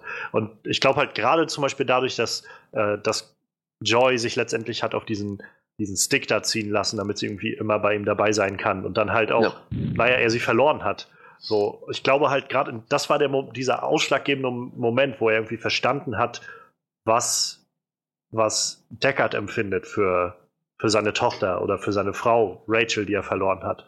Und was halt, glaube ich, dann genau der Anreiz war, als er dann zum Schluss vor dieser riesigen virtuellen Werbefrau da stand, ja. dann halt zu sagen, okay, ich, ich, ich verstehe, was, was irgendwie wichtig ist und das heißt, ich muss jetzt gehen und Deckard helfen. So. Und es ist halt ein unglaublich komplexer und unglaublich guter Film. Also was diese Sachen, Hut ab, Danny Villeneuve. Also ich, wir hatten ja letztes Jahr schon die Diskussion bei Arrival so ein bisschen, ähm, wo wir, glaube ich, alle so der Meinung waren, das ist irgendwie cool inszeniert, aber die Story hat halt so ihre, ihre Macken irgendwie. Mhm. Ähm, wo ich halt jetzt, also momentan wieder an dem Punkt, wo ich sage, ich glaube, es, es ist halt einfach das Material, also auch das Ausgangsmaterial, mit dem Danny Villeneuve da gearbeitet hat, was mit vielen Leuten geklickt hat und bei uns, glaube ich, aber nicht so Klick gemacht hat. Ja. Oh, so immer noch einfach ein wahnsinnig guter äh, Regisseur. Also Hut ab. Auch halt diese komplexe Story. Ich glaube, Freddy, du hattest es ja auch schon mal angesprochen, die, die Story, die da so drin steckt. Ja, die hat mich auch ein bisschen öfter so auf die falsche Pferde geführt, ein bisschen. Die oh Story, ja. die da so drin steckt? Willst du auf was nee, Bestimmtes an? Nee, nee, ich meine aber, du meinst, meinst ja vorhin schon, dass die Story halt sehr, sehr mitnehmend war und sehr spannend ja, ja, war. Also, ja, ja, genau. Also ich, ich fand gerade, gerade, gerade wo du schon erwähnt hast, so halt diese, die, diese Beziehungsgeschichte zwischen ihm und Joy, dass ich meine, das, überhaupt auf diese Idee zu kommen, zu sagen, das ist eine künstliche Intelligenz, allerdings komplett holographisch. Das heißt, ja. egal ob ihr nah sein möchte oder ob er sie berühren möchte, er, er, kann es nicht. Das ist einfach. Ja, und deshalb fand ich die Szene mit der Prostituierten nachher auch umso krasser, also wo ja. sie quasi die Prostituierte gerufen hat, weil sie gemerkt hat, die hat ihm gefallen. Und sie nutzt quasi die Prostituierte einfach, damit er so körperliche Nähe spüren kann. Das, das ist irgendwo ein Opfer, das sie eingeht, aber auch für ihn gleichzeitig. Ja. ja. Vielleicht und die leichteste Situation. Also es ist so krass, überhaupt auf diese Idee zu kommen, das, das so umzusetzen. Das fand ich schon echt stark. Und dann hast du halt auf der anderen Seite irgendwie diesen Replikanten, der eigentlich dazu trainiert wurde, halt einfach nur Befehle zu befolgen oder halt so, so gemacht wurde, dass er halt Befehle befolgt und der trotzdem irgendwie einen Wunsch nach Liebe verspürt. Mhm. Das ist, es ist so eine unglaublich mitnehmende Geschichte. So. Und dazu kommt dann halt so das, das andere, was so alles damit reinspielt. Also für mich, ich, wie gesagt, wie du gerade schon meintest, Manuel, wie oft mich diese Story dann doch nochmal auf den Kopf gestellt hat. Also ich habe halt am Anfang noch so gedacht, dass es halt relativ schnell klar wurde, so mit, naja, er ist dann doch wirklich wohl das Kind von, ja. von, von Harrison Fords Charakter und, und Rachel, von Deckard und, und Rachel. Und ich habe am Anfang auch gedacht, na gut, das war jetzt eine kurze Reise so, aber wahrscheinlich wird es dann nochmal darum gehen, wie er ihn dann findet und so. Ja, und ganz dann, genau. Ich dachte, die bauen ich, was drumherum. Ich war noch ein bisschen skeptisch so am Anfang, ob die mich nicht auf eine falsche Fährte locken wollen. Aber ich habe es dann wirklich gekauft. Ich habe dann wirklich gedacht, ja, okay, das wird wohl in die Richtung gehen. Und Was dann, mir tatsächlich dann aber relativ schnell klar war, ich bin direkt, also relativ schnell davon ausgegangen, dass die, ähm, ich weiß ihren Namen nicht mehr, das Mädel, was die Erinnerung ja. macht. Anna ich habe gedacht, irgendwas. sie ist die Schwester, weil die haben ja gezeigt, so hier, ja, äh, zwei Kinder, ein Junge, ein Mädel, ja. Sel selbe DNA und das Mädel hat irgendeine Krankheit. Und dann ja. habe ich mir gedacht, okay, da ist ein Mädel mit irgendeiner Krankheit und die sitzt halt in so einer Blase, weil die halt irgendeine Krankheit hat und nicht raus darf und er schafft Erinnerung und fängt halt auch direkt an zu flennen, wenn sie seine Erinnerung liest. Und ich habe mir dann gedacht, so, das ist mit Sicherheit die Schwester. So, naja. weißt du, ich dachte so, die haben einfach nur die Schwester versteckt. So. Also das fand ich, hm. das ist mir dann relativ schnell klar gewesen, aber die haben mich dann mit ihm total auf die falsche Pferde gelockt. So. Ist bei mir total vorbeigegangen. Ich habe das. Bis er nach, also am Schluss dann, als er, ich, ich liebe solche Momente, wenn ich im Kino sitze oder überhaupt vor einem Film sitze und auf einmal so diese, das, das Lämpchen über mir angeht, so. Und das hatte ich, also, einer meiner Lieblings- oder einer wirklich guten Filme, die üblichen Verdächtigen, hat so, so einen wundervollen Moment am Schluss. Und das war halt auch der Moment, wo, wo er dann gemeint hat, äh, mit, mit Deckard halt los ist. Ähm, und dann saß er, wo er dann da vor dem, vor dem Büro da von Dr. Anna Stalin, Stalin saß. Mhm. Und da ging es mir halt auf, so. Da ging mir halt dann so die Lampe über dem Kopf auf. Und ich hab, ich saß wirklich so mit so, oh, oh mein Gott, das habe ich überhaupt nicht kommen sehen. So. Und das hat, ich fand das super. Ich liebe das, wenn Filme sowas machen und vor allem überzeugend machen. Ja, irgendwann kam bei mir dieser Moment, wo ich dachte, boah, das war gar nicht seine Erinnerung, das war die Erinnerung von dem Mädel. Ja, Die hat ihre eigene Erinnerung gesehen. So, mir kam das halt schon komisch vor, dass sie flennt, aber dann dachte ich direkt so, okay, das ist mit Sicherheit die Schwester so und deshalb so, die Naja. kennt sich halt auch irgendwie. Die, die Schwester mh, ist halt, glaube ich, nicht so wirklich drin gewesen, weil äh, als er diese ganzen Daten gesichtet hat und dann erkannt hat, das sind zwei Menschen mit derselben DNA, hat er auch zu Joy gesagt, so, die exakt selbe DNA, sowas kommt nicht vor. Nur eins von diesen beiden Kindern ist tatsächlich real. Ja, ich habe mir da eher gedacht, die sind so, so Zwillinge oder so, weißt du, dass sie deshalb so eine ähnliche DNA haben halt. Ich meine, das Aber kann ja eigentlich schon nicht sein. Gleiche. So, Ja, aber das, das hätte ja eigentlich, so wäre das ja sowieso schon ein Filmfehler, weil die können ja nicht die exakt gleiche DNA haben, wenn nur sie eine bestimmte Krankheit hat, so. Weil da muss sie ja irgendwie schon irgendwo einen Gendefekt haben, oder? Das die Frage ist halt, ob sie Kopf, wirklich, ne? die Frage ist halt, ob sie wirklich einen Gendefekt hat oder ob das halt nur so ein, so ein vorgeschobenes Argument ist, damit sie halt versteckt da drin leben kann. Ja, das kann natürlich auch sein. Da, also davon eh gehe ich tatsächlich so ein bisschen aus, aber das ist halt ambivalent gelassen so. Ja, weil gut, das ist ja eh, die, diesen Jungen, der da erwähnt wurde, den gibt es eigentlich gar nicht, oder? Die, die, Nee, der, der Junge ähm, wurde ja nur erschaffen, um zu sagen, hier, Ja, Äh, ihr sucht jetzt den Jungen, das Mädel gibt es gar nicht mehr, die ist schon tot. Deshalb, also. Und ich muss ehrlich sagen, ich finde, das ist halt sowas, also das hat mich so gefreut irgendwie an diesem Punkt, wo dann, wo dann die von dieser Rebellenresistance da von den Replikanten dann auf, äh, auf Kay zugekommen ist und äh, ihm dann quasi aufgeklärt hat darüber, dass es eine Tochter ist und so, wo ich das so, so super fand, dass äh, dass so ein Plan funktioniert. So, das ist halt nicht so der erstbeste Cop, der irgendwie anfängt, sich damit auseinanderzusetzen, so ein bisschen intensiver, sofort irgendwie, oh, das stimmt hier doch alles irgendwie nicht, sondern bis zum Schluss ist Kay einfach auf der falschen Fährte gewesen, Yep. weil dieser Plot einfach funktioniert hat, den sie sich da ausgedacht haben. Das find ich, fand ich so, so clever und ich, ich weiß nicht, also für mich war das halt so ein bisschen dieser, dieser Film, wo ich gemerkt habe, das ist so, so ein bisschen Cinema Sins, nicht Proof, aber so, wo ich das manchmal das Gefühl hatte von, ah, okay, das macht jetzt, oh nee, da haben sie schon mal dran gedacht. So, oh, jetzt, nee, haben sie auch dran gedacht. So, wo ich immer wieder gedacht habe, oh, der Danny Villeneuve wird sich wahrscheinlich während des ganzen Films über sowas gefragt haben, wie was würden die bei Honest Trailer oder bei Cinema Sins sagen. So, und dann das nochmal einbauen, das nochmal einbauen und so. Was, was mir halt durch den Kopf ging, war so nachher in der Szene, wo, wo er so äh, Deckard so die Geschichte erzählt, wo, wo er eigentlich schon rüberkommt, dass er glaubt, er ist sein Sohn und ich Ja. gehe auch davon aus, dem Deckard war das bewusst, dass er glaubt, er ist sein Sohn. Wusste der Deckard, dass er wirklich eine Tochter hatte oder war er sich selber nicht sicher, ob er eine Tochter oder einen Sohn hatte? Ich glaube, er wusste, dass er eine Tochter hat. Er, hat Ja, ja, er er- meinte doch, er meinte doch, er hat ihm geholfen, die, die Spuren zu verwischen. Deshalb frage ich mich halt, äh, was ging ihm da durch den Kopf so, wenn da so einer vor dir sitzt, der ernsthaft glaubt, er ist Ja. dein Kind so. Was sagst du dem dann so in dem Moment? Ich meine, das ist ja nicht zugekommen, dass er da irgendwie wirklich drauf eingehen konnte, aber ich Ja. fand die Szene relativ intensiv, vor allem wenn man Ist sich dann auch. so in, in Harrison Fords äh, Kopf irgendwie so gucken könnte, so wa- was Allein- geht in seinem Kopf vor irgendwie. Das ist genau das, was ich vorhin meinte mit, das war der erste Film seit langem, wo ich das Gefühl habe, Harrison Ford hat einfach, also sein so Herz und Seele in diese Rolle gesteckt. So, er war halt nicht nur dieser grumpige kleine Typ, irgendwie wie in, wie man ihn jetzt in einigen Filmen in den letzten Jahren gesehen hat, so, sondern dieser Moment, wenn, wenn äh, Kay halt, wenn die beiden da an der Bar sitzen, so, und Kay halt die ganze Zeit immer so von wegen, wie war ihr Name, so mit, von Rachel halt so, und Hm. einfach nur dieser Moment, wenn diese Kamera auf Harrisons Kopf so, so stehen bleibt und er einfach wirklich überlegt und wieder da so ein bisschen das Pacing betreibt. Ich finde es so genial, wie viel Zeit der Film sich bei solchen Momenten genommen hat. Und man irgendwie einfach so sieht, was in seinem Gesicht passiert und wie, wie, wie innerlich gerade einfach vieles in ihm wieder hochkommt und der genau das, was du schon meintest, irgendwie, irgendwie, naja, was willst du zu so jemandem sagen? Und irgendwie dann Naja. Rachel, ihr Name war Rachel. Und das kommt für mich immer alles so zusammen in diesem Moment, wo ich das Gefühl habe, es ist richtig geiles Storytelling. Generell, ich fand, so viel wurde über Visual Storytelling gemacht in dem Film. Ganz wenig Mhm. erklären, sondern du musst das halt so ein bisschen selbst zusammenpuzzeln, so als, als Zuschauer. Und sowas mag ich halt auch immer ganz gerne.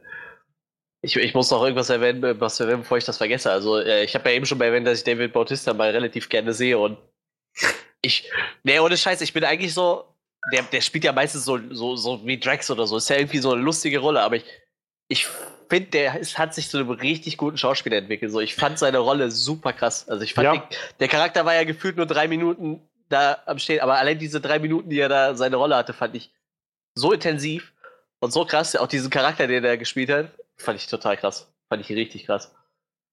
Mich voll überzeugt. Wie gesagt, ich würde den gerne mal in einer großen, ernsten Rolle sehen, irgendwie. Weißt du, so mal nicht Ja. so ein lustigen Haut drauf oder so. Er, oder er spielt ja viel so, so, ich meine, ist ja auch, er hat ja da auch eine Prügelszene so, aber ich meine, er ist als Wrestler halt auch irgendwie noch prädestiniert für so. Aber auch der Charakter, den, ich fand den echt intensiv, total krass. Es gab mal vor ein paar Jahren diesen, so einen Film, der hieß Snitch.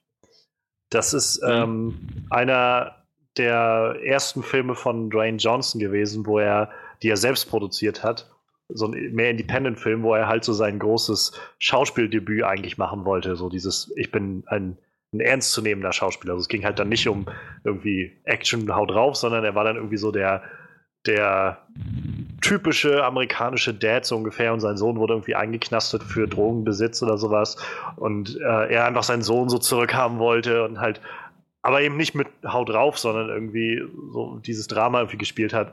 Und er war, glaube ich, ganz okay, aber es war halt wohl alles nicht so wirklich ernst zu nehmen, weil halt das einfach Dwayne The Rock Johnson war, der da steht.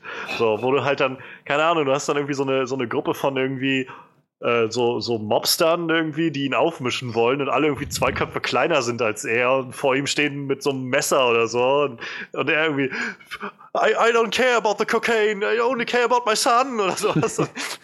das war auch nicht so ganz ernst zu nehmen, aber umso mehr, um jetzt mal zurückzukommen zu dem Film, ähm, fand ich es auch sehr krass, so was sie schon bei Dave Batista irgendwie so rausgeholt haben aus dem ja. Make-up allein, wie er halt aussah. Er sah halt wirklich aus wie dieser sanfte Riese irgendwie, so ja. dieser dieser alte Mann, der da irgendwie auf seiner Farm lebt und einfach nur in Ruhe gelassen werden will. Und naja, ich meine, dann, als die beiden Replikanten an der Stelle wussten wir ja noch nicht, dass Kay auch ein Replikant ist, aber als er dann angefangen hat, Kay da durch die Wand zu prügeln, das war schon, ich dachte, wow, okay, okay, krass, dass er es überlebt. Und dann kam halt, okay, er ist auch ein Replikant, das, das macht dann Sinn irgendwie. Ich, ich frage mich ja ganz ernst noch, ob er wirklich mittlerweile schon so grau ist. Er hat ja relativ graue Haare als, als, als Kerl. Aber ich meine, er ist ja auch fast 50, ne? Also das ist ja durchaus möglich, dass es seine echten Haare waren. Würde mich einfach mal interessieren, ob der mittlerweile wirklich so grau ist. Ich musste mal lachen, wenn ich so ab und an so ein paar Bilder oder Ausschnitte mal sehe, von, als er halt noch bei der WWE war. So, ich, ja. Das war halt die Zeit, wo ich damals Wrestling geguckt habe. Und er halt dann immer noch so, da war er auch noch nicht ganz so breit, also so durchtrainiert breit, so mit breitem Kreuz, ja. sondern immer so ein bisschen sportlicher trainiert. Aber dann hatte er ja immer so diesen, diesen Kinnbart und irgendwie seine etwas länger stehenden schwarzen Haare und so. Und immer ganz schöner Unterschied, wenn man ihn dann heute sieht, finde ich. So. Großen, ja. Gro ja, wie du schon sagst, eine große, große Reise durchgemacht irgendwie.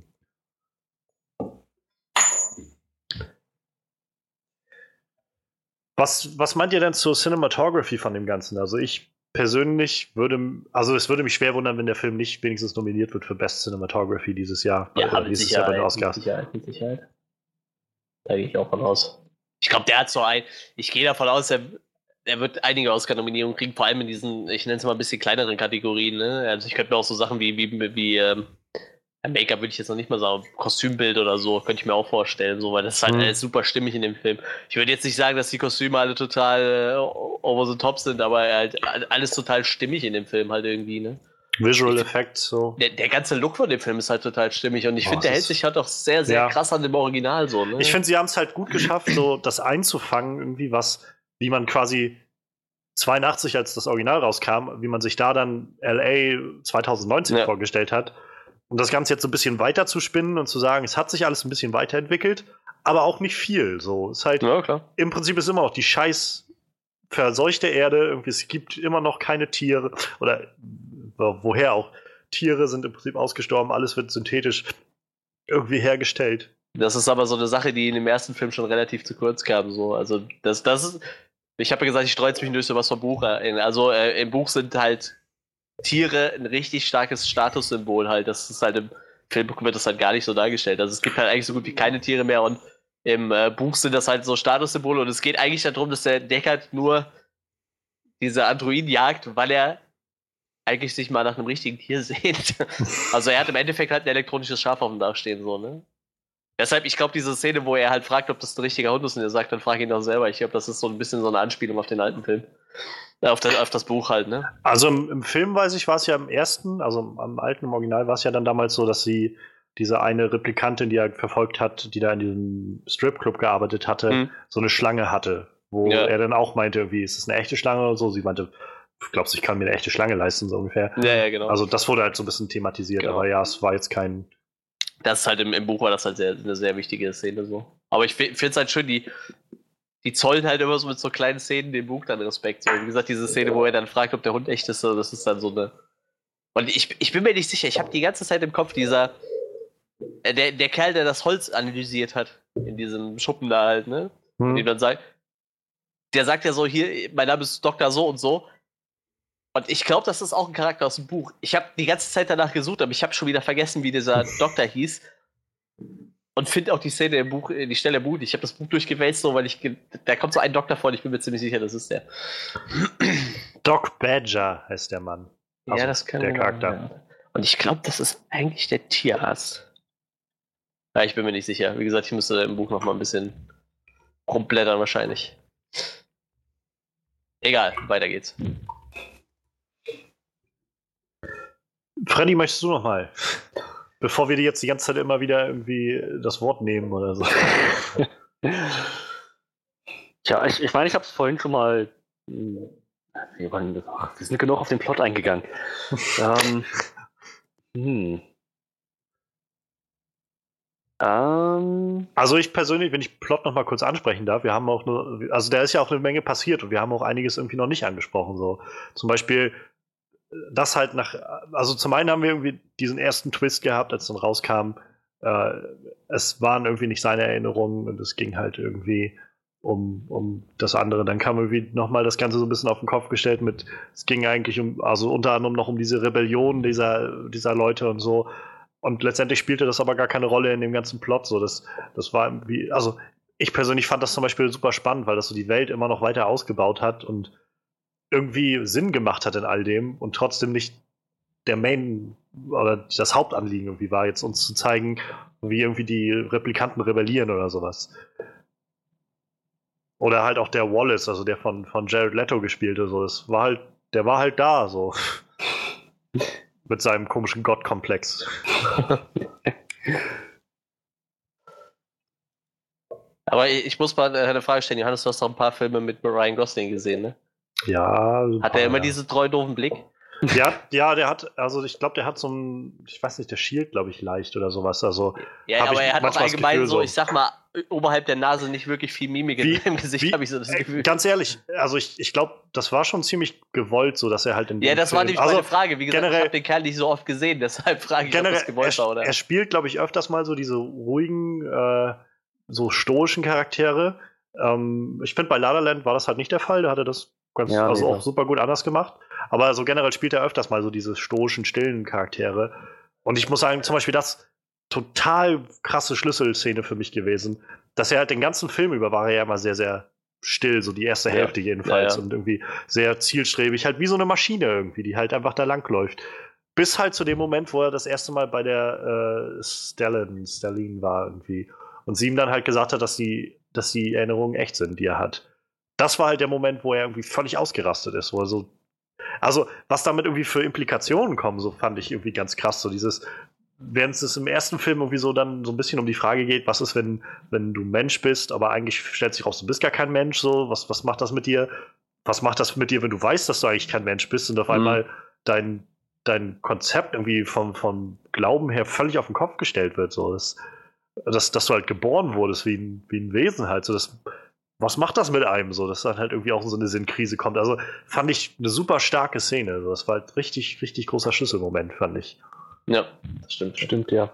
Das kam auch so völlig aus dem Nichts. Ja, ja, ja, Ja. genau. dachte, na, so dieser Bruch von maschinellem Verhalten zu so einer richtig menschlichen Wutreaktion, das war von, von jetzt auf gleich. Danach hat er ja dann seinen Basistest auch nicht mehr bestanden. Ja. Das, das, das frage ich mich immer noch. Wie, ich meine, vielleicht könnt ihr mir das beantworten. äh, Wie, wie, was hat dieses mit diesem Basistest auf sich? Was heißt, was hat dieses Gedicht zu bedeuten und was sind diese Stichworte, die immer wieder reingerufen werden? Das hat für mich überhaupt keinen Sinn ergeben. Also ich, ich weiß nicht genau, wie dieser Basistest funktionieren soll. Ich denke mal, es ist halt eine Anlehnung an diesen ursprünglichen Test, den sie im Den ersten Teil noch hatten. ja. Genau. Also im ersten Film war es halt so, ich, ich hatte es, glaube ich, damals auch schon mal erwähnt gehabt, dass wir im Kino saßen. Ähm, die Replikatoren waren halt im ersten Film nicht zu erkennen. So, die sahen halt einfach aus wie Menschen. Und um die zu erkennen, hatten diese Blade Runner halt so einen Test entwickelt, wo sie halt dann die Augen von denen aufgenommen haben und geguckt haben, wie sie quasi reagiert haben mit den Pupillen und äh, denen halt immer verschiedene Fragen gestellt haben, hintereinander weg. Und äh, also ich glaube, bei dem äh, bei dem Film jetzt hören wir so einen kleinen Ausschnitt, wenn, wenn äh, Kay sich diese Aufnahme von, von dem Interview von Deckard und Rachel anhört, wo er irgendwie dann sowas sagt wie, sie, sie sehen eine Wespe auf ihrer, auf ihrer, äh, auf ihrem Mantel oder sowas. Und dann, was ist eine Wespe oder so? Und diese Art von Reaktion hat das dann indiziert, irgendwie, was das für, für Wesen sind, ob es halt Menschen sind oder eben äh, Replikatoren. Ich rate mal einfach, dass es eine Art weiterentwickelte Form von diesem Test ist, der halt einfach mit bestimmten Phrasen, die irgendwie diesen Blade Runner, äh, äh diesen Replikatoren in den Kopf gesetzt werden oder sowas, dass sie damit programmiert werden und irgendwie immer wieder so auf so ein halt gecheckt werden, ob die immer noch so ticken und, und funktionieren, wie sie sollen. So rate ich jetzt mal. Okay. Also es war also im, im äh, Buch wurde der, dieser Vorkampftest noch ein bisschen äh, genauer erläutert. Das ist halt so eine Mischung aus Reaktion, also die einfach Reaktions, wie schnell du bist halt, ne? wie schnell du auf gewisse Sachen reagierst und, und diese Replikanten können halt auf gewisse ich sag mal so Sachen, die so ein Mensch halt so intuitiv äh, sagen würde, so, die, die, können die nicht so zuordnen und, und verhaspeln sich dann in irgendwelchen Aussagen halt, ne? Also so, so zwischenmenschliche Sachen oder so kriegen die halt meist nicht gepeilt und ich weiß gar nicht, war das im Film auch so? Also diese älteren Modelle, dieses Vorgängermodell, sag ich mal, von den, von den aktuellen Replikanten, die konnten halt ganz viele Sachen nicht so, ne? Die, die, dann wurden so Sachen gefragt, wie was passiert, irgendwie, irgendwer reißt im Schmetterling Flügel aus, was empfindest du dabei oder so? Und dann ja. empfinden die halt nichts, mehr oder weniger so, weil das ist denen halt relativ egal. Sie würden es halt selber nicht machen, weil sie so programmiert sind, aber das waren halt noch, nicht drauf. Das waren ich noch die, die Penner umbringen.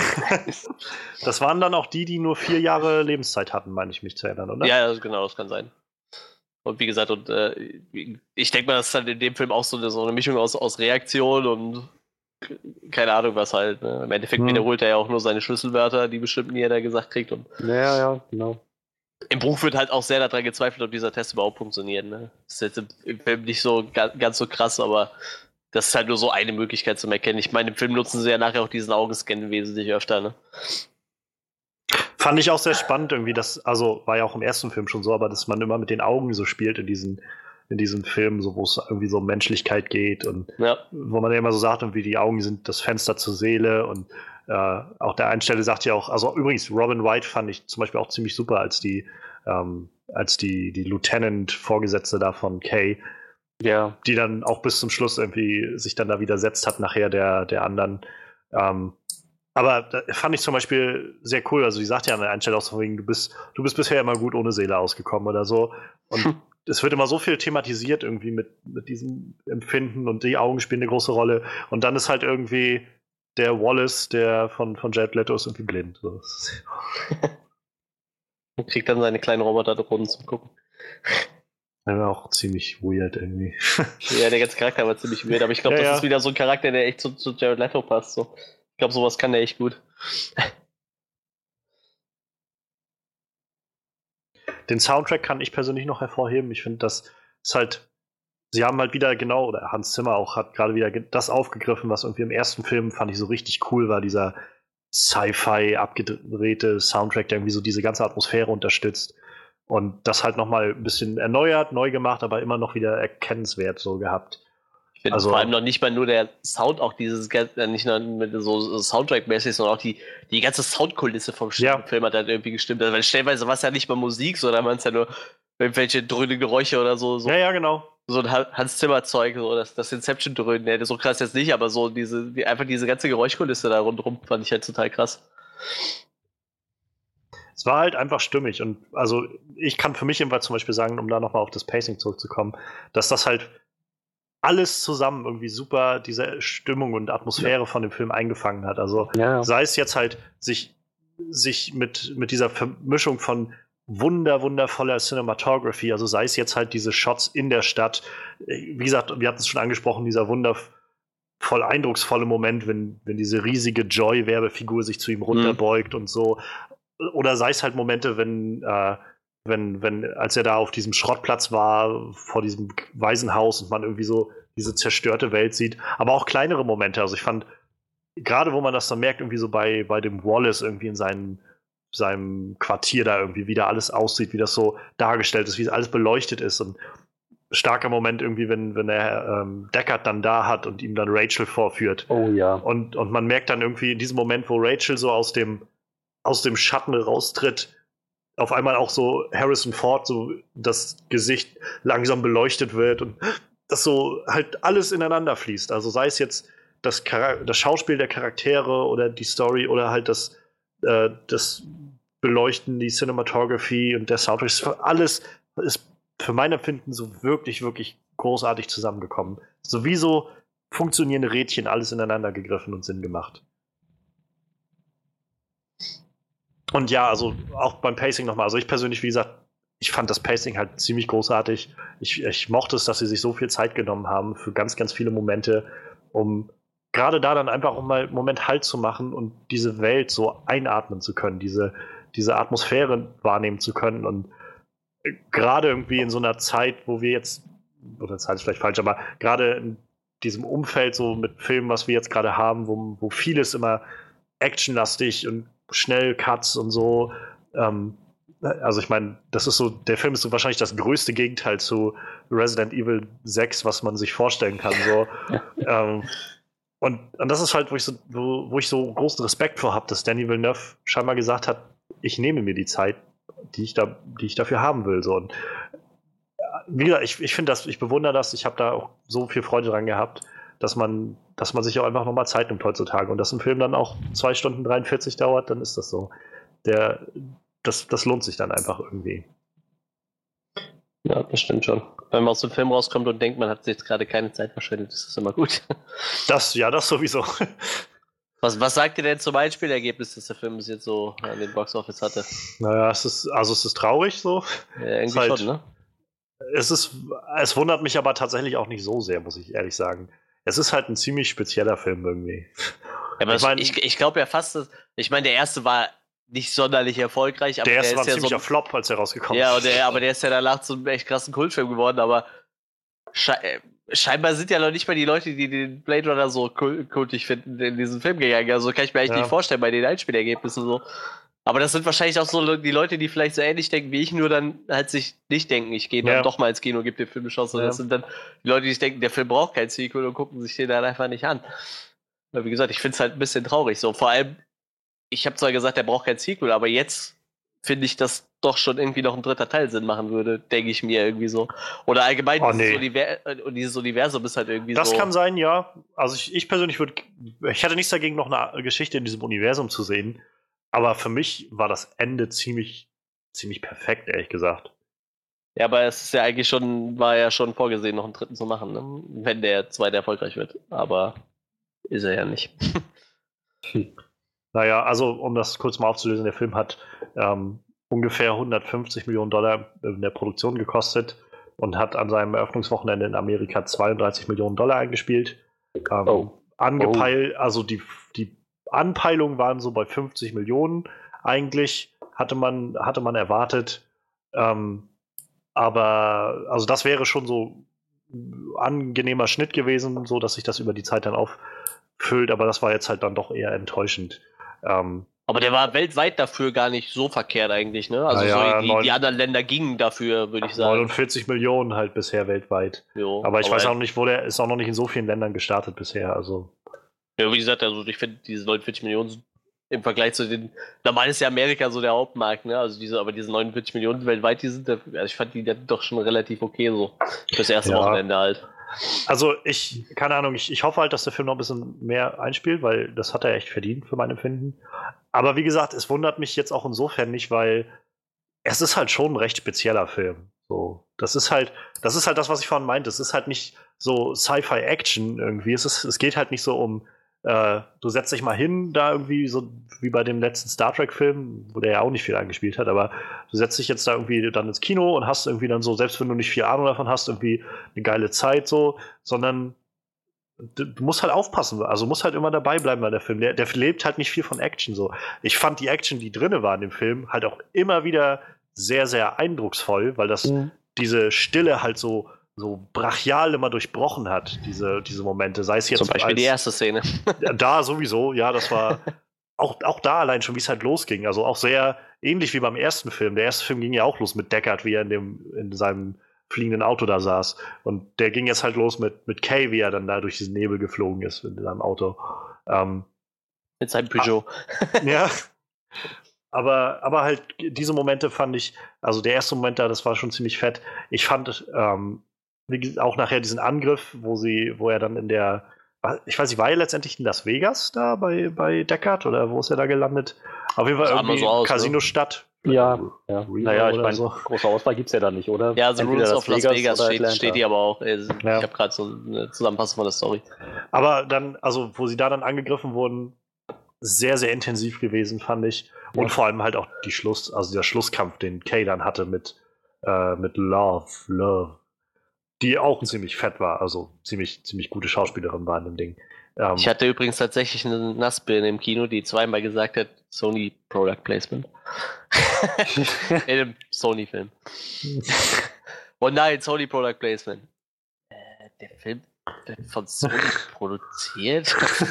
Produziert. Das ist eigentlich noch nicht mal Product Placement so. Da steht einfach Sony. Da stand auch Atari auf der Leinwand so. Das Ja. hat Atari wahrscheinlich kein Geld für bezahlt, weil Atari ist eigentlich ziemlich tot.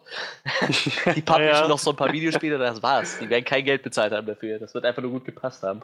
Na, das war, in den 80ern hatten sie das, glaube ich, auch schon. Da war auch schon in dem ersten Film irgendwo Atari als großes. Ja, ja, wa- wa- wahrscheinlich sowas. Da hat Atari vielleicht sogar noch dafür bezahlt und jetzt ist das einfach so. Das sieht halt Ja. cool aus, wahrscheinlich einfach. Und die Leute kamen halt mit Atari irgendwie, können doch was damit anfangen. Noch. Oder Atari ist sehr, sehr optimistisch, dass die halt 2049 dann äh, Äh, so mal alle verdrängt haben. Nintendo, Sony und äh, Microsoft, alle vom Markt. So diese Ich glaube, Atari als. Marke wird sowieso aufgekauft und jetzt Ja, wird ja. unter der Marke nur noch so, so Retro-Kram gepublished, glaube ich. Und irgendwelche neuen Sonic-Games, die irgendwie ständig kommen. Ha- Hasbro hat, glaube ich, aktuell die Rechte, wenn ich das so gerade sehe. Warum auch immer. Gut. Ja, aber was ich sagen wollte, war halt, also diese Action war halt echt immer sehr effektiv und dieser Schlusskampf war unglaublich intensiv für mich. Ich meine, dazu kam auch, dass ich dringend aufs Klo musste, schon seit einer halben Stunde oder so. Und dann kommt eine Szene, Und dann- wo Wasser gekämpft Ja, genau. wird. Und dann habe ich halt immer gedacht, ich kann jetzt nicht gehen. Das ist, das, jetzt kommen die ganzen Schlüsselmomente gleich irgendwie. Der Film dauert ja schon zwei Stunden oder sowas. Jetzt müssen langsam die ganzen Auflösungen kommen. Und dann dachte ich, gut, du hältst das jetzt noch durch. Und dann kommt halt diese Schlusskampfszene zwischen Kay und Love, wo sie halt die ganze Zeit bloß im Wasser sind und kämpfen und so. Naja, aber es, es hat noch hingehauen. Aber das fand ich unglaublich krass. Und generell, immer mit Wasser kann man ja so viel Spannung immer erzeugen, wenn Leute so kurz vorm Ertrinken sind oder sowas. Und Ja. Und jetzt auch noch so, da, also so, noch so eine philosophische Frage. Glaubt, glaubt ihr, die, als er reingekommen ist, so am Ende, hat sie direkt gewusst, wer er ist? nee, als glaub er sofort nicht. reinkommt? Ja, ich Glaub glaube ich nämlich nicht. auch nicht. Ich glaube auch nicht. Vielleicht hat sie was geahnt, als er die Sie- Hand an die Scheibe gehalten hat. Er meinte ja auch, glaube ich, dass er seine, sein Kind nie gesehen hat. Ja, ja. Ich meine, er wusste es, aber ich glaube, in der Szene, wo er so die Hand an die, an die Wand streckt, so, ich glaube, ich denke mal, sie weiß ja auch, dass sie nicht weiß, wer ihr Vater ist eigentlich, Ja. aber. Das ist halt, das ist halt das, was ich meine. Ich finde, der Film hat ein ziemlich perfektes Ende gefunden. Also Ja. dieser Mom äh, ich hätte jetzt keinen Dialog zwischen den beiden gewollt, so wirklich. Ich war, also das war, fand ich ein ausreichend toller Moment zu sehen, wie einfach wie er so die, die Hand an die Scheibe gehalten hat. Und auf der anderen Seite auch das Ende von Kay, der irgendwie, naja, der, der irgendwann gesagt hat, ich, ich entscheide mich freiwillig, so dahin zu gehen und das zu machen und jetzt und mich zu opfern, halt dieses, was sie immer wieder auch gesagt haben, nur dieses m, einen sinnvollen Tod zu sterben, das kann uns halt irgendwie menschlich machen so. Und ähm, dazu kommt ja, also finde ich halt so ein ganz, ganz tolles Thema, wie was da drin steckt, so dieses Kay, der irgendwie den halben Film überdenkt, er ist halt das Kind von Rachel und, und Deckard und deshalb irgendwie äh, so, so der Besondere da und so, bis sich dann rausstellt, nö, er ist eigentlich nichts Besonderes. Und trotzdem ist er halt irgendwie ein wichtiges Glied irgendwie bei den ganzen Sachen und irgendwie das ausschlaggebende Moment, was irgendwie den Tag rettet. So, es hängt halt nicht mit irgendwie dem Schicksal der Geburt zusammen oder sowas, sondern es ist seine, seine Entscheidung, die er getroffen hat, seine, diese Menschlichkeit, die er für sich gefunden hat äh, in dem Ganzen, die ihn halt letztendlich zu was Besonderem macht. Und das ist halt so, das ist genau das, was dieser Film so, so toll macht. Also. Aber meine philosophische Anführungszeichen Frage wäre halt für mich, äh, was meint ihr denn? Ist Deckard ein Replikant oder nicht? Ich glaube nicht. Ich glaube, wenn er ein Replikant wäre, dann hätte er sehr andere Skills an den Tag legen können. Ich, ich glaube es auch nicht und äh, ich verlasse mich da jetzt einfach auf das Buch. So ein Buch wird das eigentlich gar nicht zur Debatte gestellt, dass er einer ist. So, er hat da so selber einen so einen Moment, wo er so nicht mehr weiß, was gerade abgeht, so, wo er halt mit ein paar Replikanten zu tun hat oder Androiden, die für ihn halt so eigenständig leben, dass er selber nicht mehr weiß, was los ist und sich seinem eigenen Kampftest unterzieht, ihn aber auch problemlos besteht. Und äh, also ich, ich, wie gesagt, ich, ich glaube da auch nicht dran so. Klar, man kann da natürlich schön mitspielen, so. Ich glaube, er hatte ja in dem Film auch noch mal so einen Moment, wo man, wo er sich nicht so einig war und äh, aber ich gehe schon davon aus, dass er ein Mensch ist. Ich, ich glaube, also gerade mit dem, was im, im, Final Cut halt passiert von Blade Run, ich, ich glaube schon, dass er, ein, dass er ein Replikant ist, muss ich sagen. Also es gibt, also der Final Cut, um, um vielleicht mal diese Cuts irgendwie aufzuklären. So, es gab halt irgendwie diesen Original-Cut, der rauskam, ähm, der gefloppt ist und danach wurde das dann halt so ein bisschen bekannter über die 80er hinweg. Und man hat sich dann Anfang der 90er entschieden, wir geben dem Ganzen nochmal ein Re-Release, aber diesmal nochmal ein bisschen anders. Äh, so ein bisschen, dass die Leute das mehr mit nachvollziehen können. Dann gab es diesen Director's Cut, wo sie die Szenen immer nochmal so ergänzt haben, ab und an über, durch so ein Voice-Over von, äh, von Harrison Ford, so wie halt so ein typisches Noir-Ding irgendwie. Also der erste Film oder generell die Filme sind ja also irgendwie so ein bisschen so dieses Detective Noir-Feeling in so einer ja, dystopischen Welt. Und äh, dann hat man irgendwie so Momente gehabt, wenn er dann immer dann sitzt und, keine Ahnung, bevor er sich dann anfängt mit dem Chief da zu unterhalten, dann hast du halt irgendwie Harrison Ford, der dann aus dem Off irgendwie sagt, keine Ahnung, also ich habe den Cut nicht gesehen, aber er sagt dann halt irgendwas irgendwie, der, er ist schon immer ein Sesselfurzer gewesen oder sowas, keine Ahnung. Und das kam aber wohl auch nicht sehr gut an. Ähm, und dann gab es nochmal irgendwie den Extended Cut, wo sie das wieder rausgenommen haben, aber noch ein, zwei kleine Szenen hinzugefügt haben. Und dann gab es halt 2007 den Final Cut. Und beim Final Cut haben sie halt auch das Voice-Over rausgelassen, haben vom, das Ganze halt digital noch so ein bisschen aufbearbeitet, dass es ein bisschen angemessener aussieht oder verbesserter aussieht. Und äh, haben zwei kleine Szenen halt noch hinzugefügt. Und zwar ähm, geht es darum, in der einen Szene sieht man Deckard, wie er ähm, an einem Klavier sitzt und irgendwie so irgendwie am Denken ist wegen dem Fall, den er da verfolgt und einschläft. Und man sieht halt, dass er träumt. Und er träumt von so einem Einhorn, was irgendwie durch den Wald reitet. Und am Ende des Films sehen wir, also nachdem er dann Rachel gerettet hat und irgendwie den letzten, oder der letzte äh, Replikant, den er dann noch verfolgt hat, dann auch ins Gras gebissen hat, äh, will er dann weg und er findet auf dem Boden so, eine kleinen, so ein kleines Origami Einhorn gebastelt, was da steht. Wir haben diesen Origami-Typen jetzt in dem zweiten Teil gesehen. Das war, wo Deckard in diesem Altenheim war oder wo, wo er da war. Der Typ, der hat, also der hatte dann auch so ein Origami-Stier oder sowas, hat er, glaube ich, dann auf den Tisch gestellt. Das war einfach nur so dieser kleine Hinweis, dass das der mhm. alte Typ ist.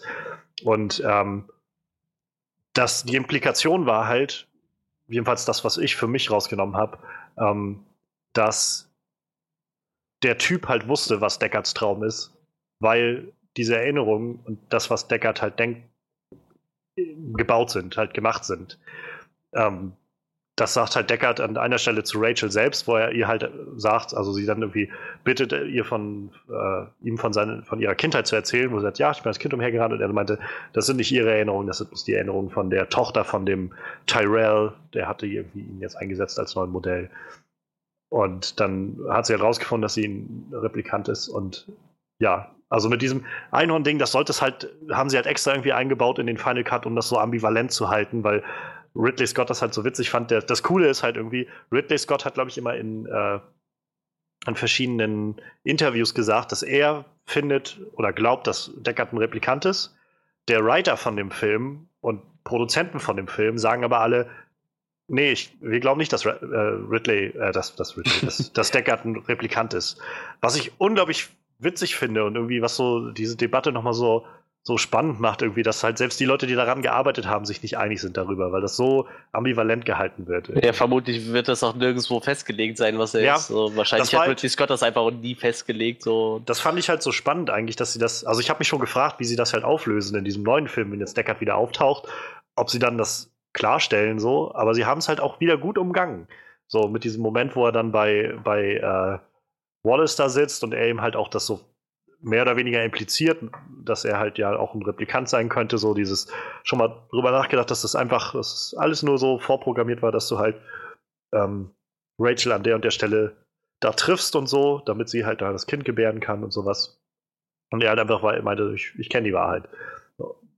Wieder super gut gelöst, hm. alles wieder sehr ambivalent gelassen. Naja, und dann kam halt Rachel. Das war, das war echt eine der, der mitnehmendsten Szenen in dem Film, fand ich. Also.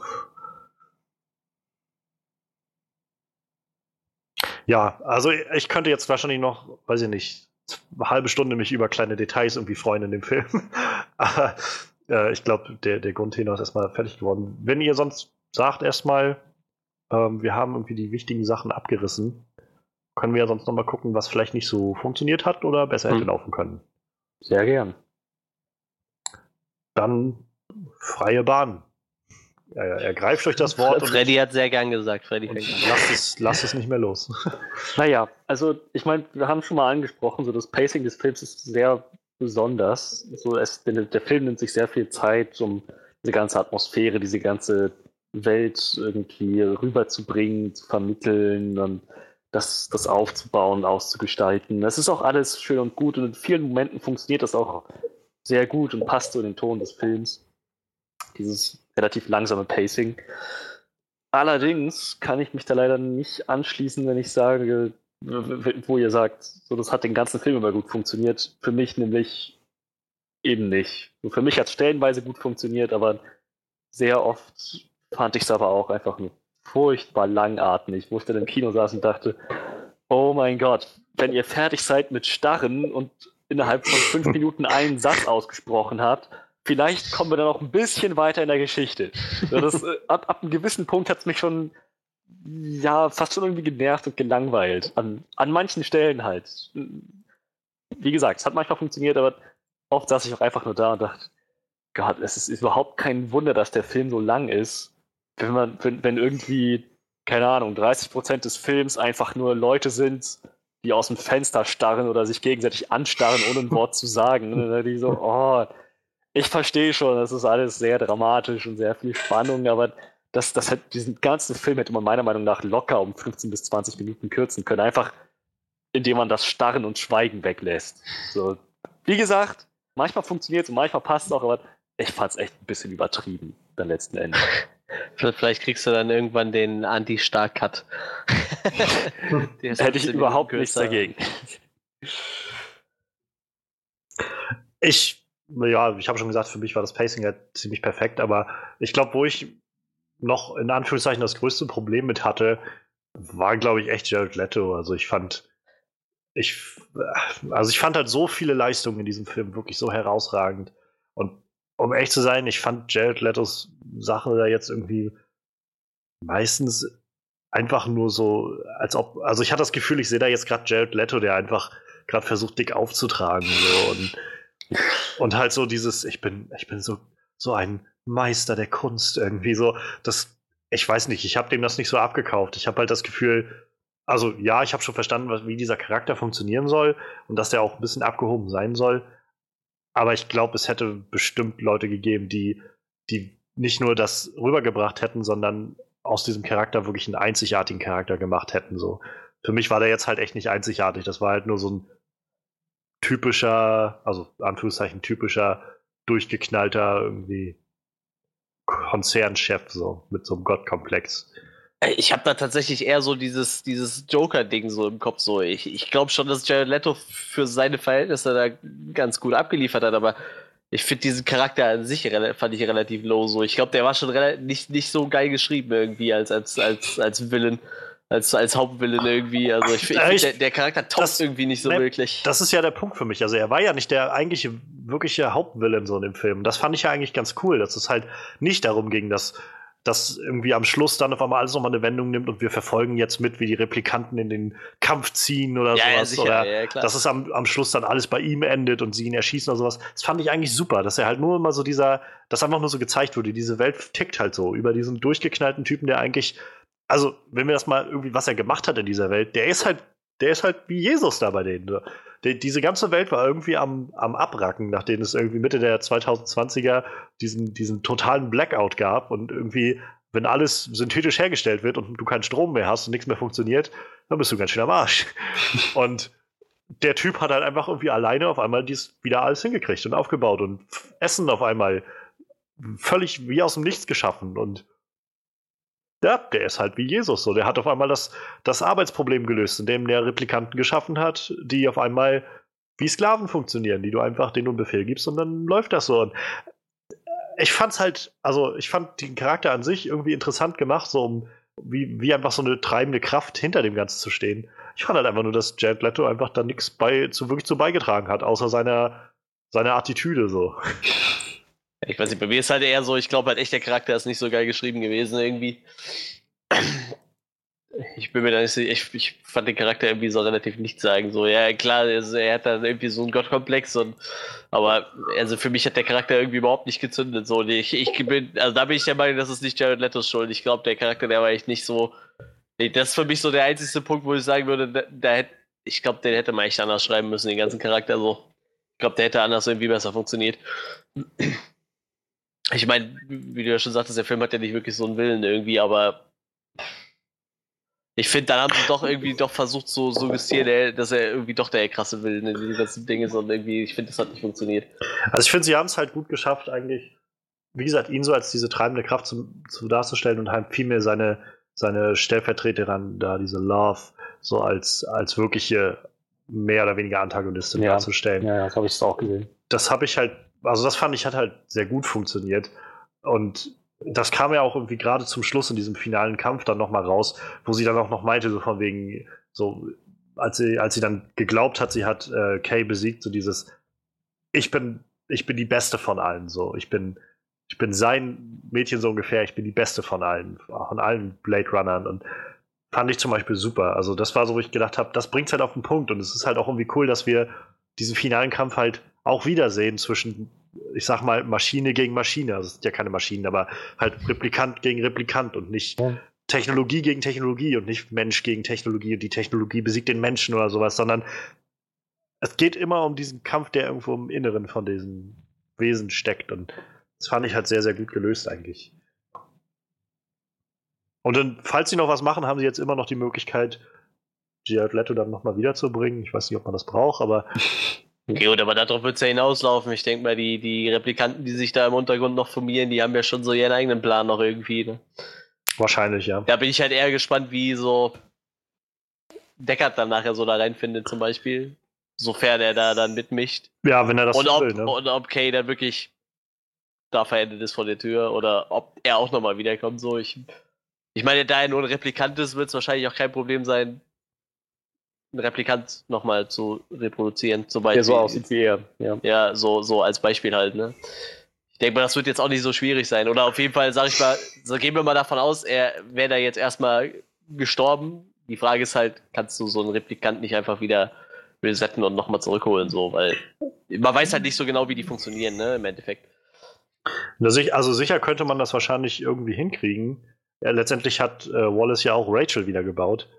Ja. Aber das sind halt ja, also wenn wir jetzt irgendwie dieser Philosophie des Films folgen, dass diese ganzen Wesen halt mehr sind als einfach nur so Maschinen, dann, dann kannst du halt den nicht einfach so rekreieren. So, das ist halt dann nicht derselbe. So, er sieht dann zwar so aus und hat irgendwie dieselben Grundeinstellungen oder sowas, aber die haben ja dann letztendlich nicht das, das erlebt und diese Entscheidungen getroffen und so, die halt, die halt wirklich der eine Kay sozusagen getroffen hat. Ja, aber das ist jetzt zum Beispiel schon wieder die Frage, die, ähm, die Dame, die, das Mädel, ich habe den Namen schon wieder vergessen, die die Erinnerung schafft, die kann sich ja auch Erinnerungen angucken, so, ne? Das ist halt auch die Frage, wie weit ist diese Technik ausgereift, so, ne?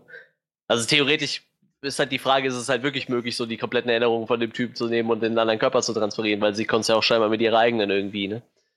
Weißt du, was ich meine? So, also, ja, sie programmiert halt Erinnerungen, ja. also ich gehe geh halt schon schwer davon aus, dass äh, die Möglichkeit besteht, dass man seinen Charakter definitiv nochmal zurückholen kann. So.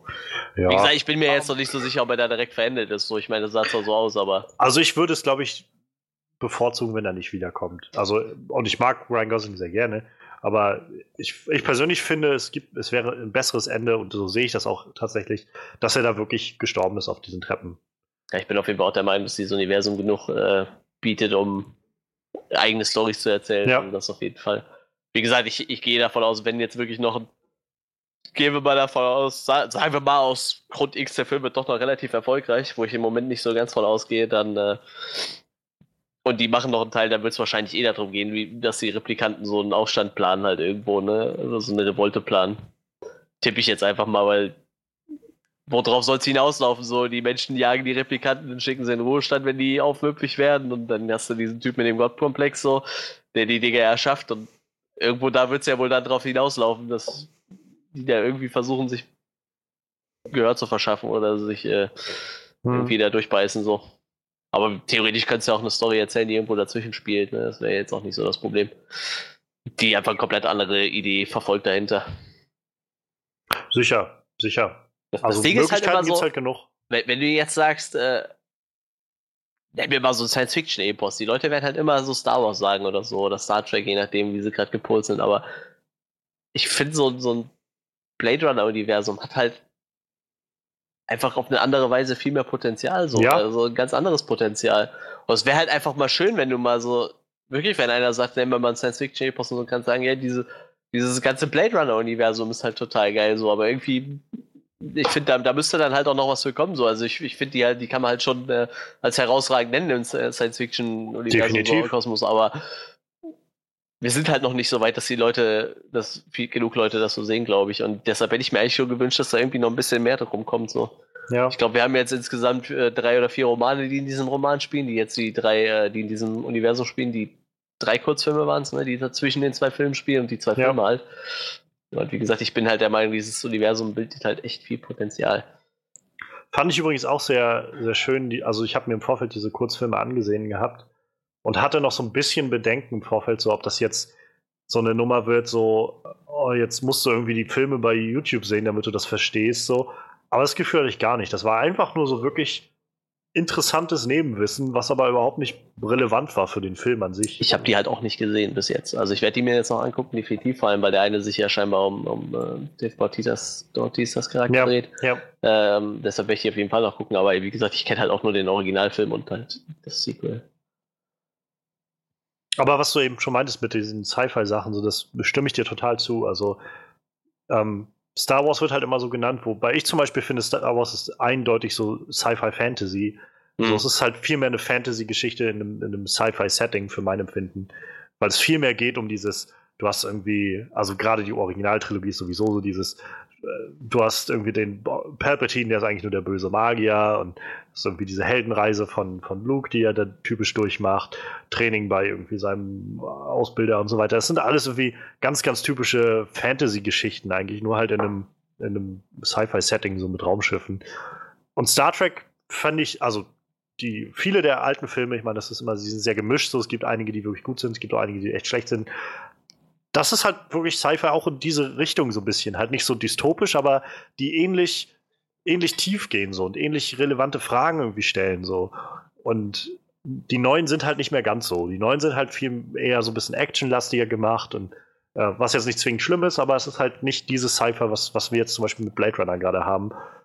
Wo ich halt vorhin schon meinte, ich finde es schön, einfach mal einen richtigen Cypher-Film wieder zu haben. So, wo du merkst, es geht nicht darum, irgendwie, dass wir, dass wir uns verrückte Arten für ein Space Battle ausdenken, sondern wir wollen irgendwie einfach Science-Fiction-mäßig was zu Ende denken und irgendwie auf den Kopf stellen. So. Das, deshalb mag ich halt eigentlich dieses so Cyberpunk als Setting ganz gerne. So, das ist eigentlich so mein Lieblings-Science-Fiction-Franchise. Ich meine, äh, Blade Runner ist jetzt nicht so ein ganz Cyberpunk-mäßig, aber es Boah, hat halt es doch hat's schon gut relativ ne? krass die, die, die, diese Optik halt, ne?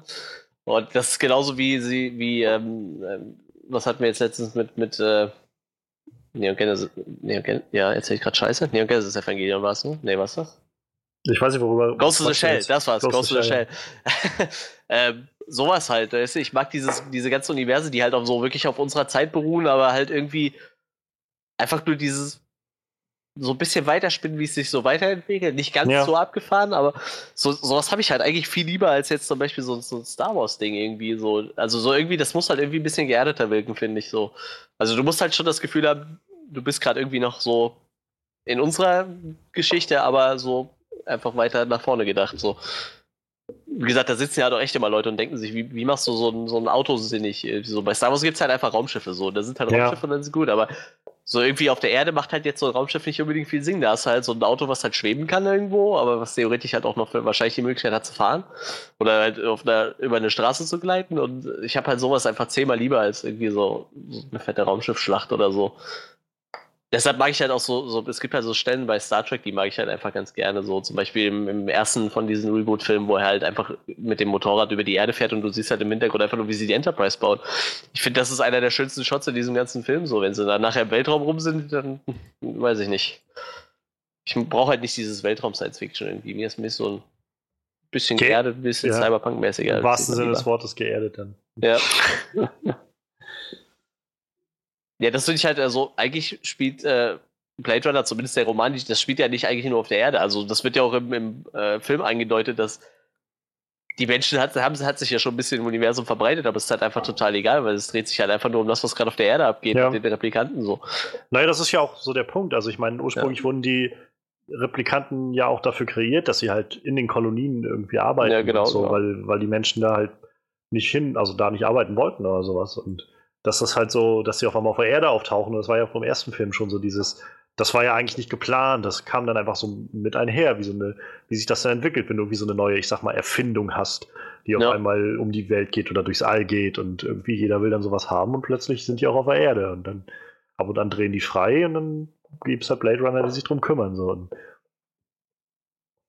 es, wie, wie, du schon meinst, es ist halt einfach so weitergedacht, aber auf eine, auf eine etwas geerdetere ja. Art und Weise so. Und Ghost in the Shell, gut, dass du das sagst, weil das war auch so mein Gedanke immer, ja, als die Trailer schon kamen, so, wo ich gedacht habe, ich, ich glaube, das wird der bessere Ghost in the Shell, so mhm. ungefähr. Obwohl man ja ursprünglich sagen muss, dass, ich glaube, der Ghost in the Shell Anime auch von dem ursprünglichen Blade Runner Film viel inspiriert wurde. Ja, ja, mit Sicherheit. Ich glaube, es gibt auch nur so ein, zwei Romane, also ich glaube, die sind noch nicht mal unbedingt von Philip K. Dick, aber die dieses ganze Genre einfach gegründet haben und so. Alle anderen haben die dadurch irgendwie extrem inspiriert, aber nicht so im Storytelling, sondern einfach nur in dieser Optik so, wie man sich das halt so vorstellt in dieser Cyberpunk-Welt. So, ich glaube, das sind so zwei, drei Romane. Ich glaube, wenn du die gelesen hast, dann bist du halt voll im Thema und kannst halt. Ich glaube, ich gehe jetzt einfach mal davon aus, wenn ich einen Blade Runner schreibe, dann habe ich wahrscheinlich diese Romane gelesen vorher so und dann weiß halt dann Bescheid, wie, wie und habe dann halt schon meine Ideen daraus, wie es halt optisch aussehen muss. Ja. Und Philip K. Dick ist ja sowieso, ich glaube, der ist einer der einflussreichsten Autoren in der, in der Science-Fiction-Literatur. So. Der hat ja von Matrix bis, keine Ahnung, wahrscheinlich Ghost in the Shell, Blade Runner, der hat ja alles inspiriert. Auch wenn natürlich das nicht eins zu eins Verfilmungen seiner Bücher sind, aber einfach so seine Ideen, die, die sind ja bei jedem Science-Fiction-Autor irgendwo im Kopf drin. Ne? Ja. Ja, also ich meine, ja, wir kommen ja irgendwie öfters auch mal auf Philipp K. Dick, habe ich das Gefühl. Ähm, ich meine, hier das Orakel vom Berge, also ähm, ja, ja. Man in the High Castle, ist letztendlich ja auch gerade recht gefragt, glaube ich. Also, ja, ja, das denke ich auch. Ich, ich muss sagen, ich konnte der Serie nicht ganz so viel abgewinnen. Ich habe irgendwann kurz vor Ende der ersten Staffel aufgehört, weil es mich dann doch nicht so sehr gepackt hat. Aber sie machen auch einige Sachen sehr anders als in, in dem Original. Ähm, aber ich weiß, Minority Report Fand ich damals ja, eigentlich ganz Total okay. Recall. Total Recall, ja, von dem.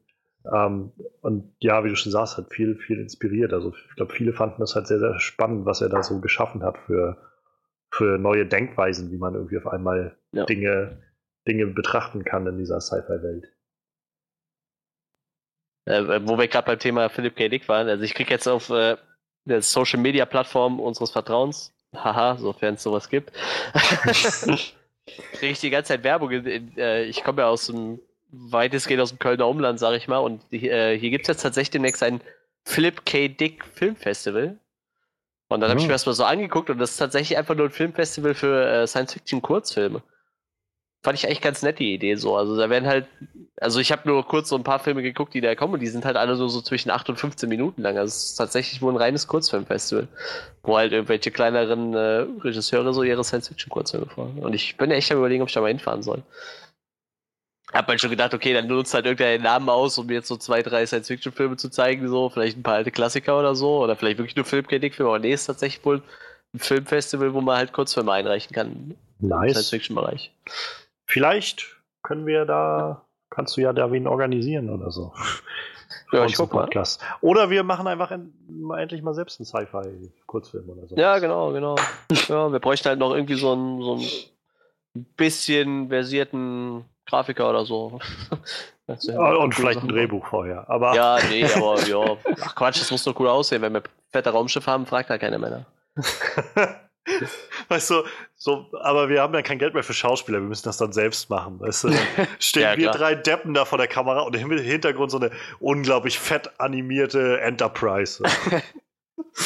Ja, ne, was machen wir jetzt hier? Ja, keine Ahnung. Im Hintergrund fliegen so, so eine fette Raumschlacht und wir rennen einfach so auf der Erde rum. und wir sind scheiße. Wir drei richtig schlecht beleuchtet, so vollkommen obvious, dass es so Greenscreen ist alles. und vor allem so drei Typen, die überhaupt nicht schauspielern können. So. Oh, guck dir das mal an. Oh mein Gott. Ach ja, Ja, wie gesagt, aber vielleicht gucke ich mir dieses Filmfestival tatsächlich mal an. das war immer eine gute Idee. Wie schaut's aus? Habt ihr, habt ihr noch was, was ihr unbedingt loswerden wollt? Also für mich war es wirklich bloß äh, der gute Jared Leto, der mich so ein bisschen, bisschen rausgeworfen hat aus dem Film. Aber ansonsten. Ja, wie gesagt, ich sehe da- ich sehe das ähnlich, aber ich hatte eher Probleme mit dem Charakter an sich. So. Also ich habe da so andere Probleme wie du, aber ich, ich stimme dir ja zu, denn sein Charakter ist schon ein bisschen. Das ist alles ein bisschen komisch. Nee, bei mir war es auch hauptsächlich das Pacing, ansonsten habe ich an den Film echt nichts aufzusetzen. Judy, dann machen wir doch jetzt mal den, den Sack zu mit unserem Resümee. Und also ich fange mal an, das ist jetzt gerade noch mal, die letzten zwei Wochen waren echt gut so. Das war, mir fiel gerade auf, als ich den in unsere Liste, also meine Liste der Filme eingetragen habe, ähm, dass ich, ja, dass ich irgendwie die letzten zwei Wochen, also jetzt, letzte Woche war It, den ich schon mit 9,0 hatte. Und das ist jetzt der zweite Film, der bei mir bei 9 beziehungsweise über 9 liegt. Denn für mich ist das eine 9,5. Es ist halt wirklich ein, wirklich, ich mag den Film echt unglaublich gerne, muss ich sagen. Es ist ein, für mich ein Sci-Fi, schon irgendwie ein Sci-Fi-Meisterwerk, was ich seit langem nicht gesehen habe in der Art und Weise.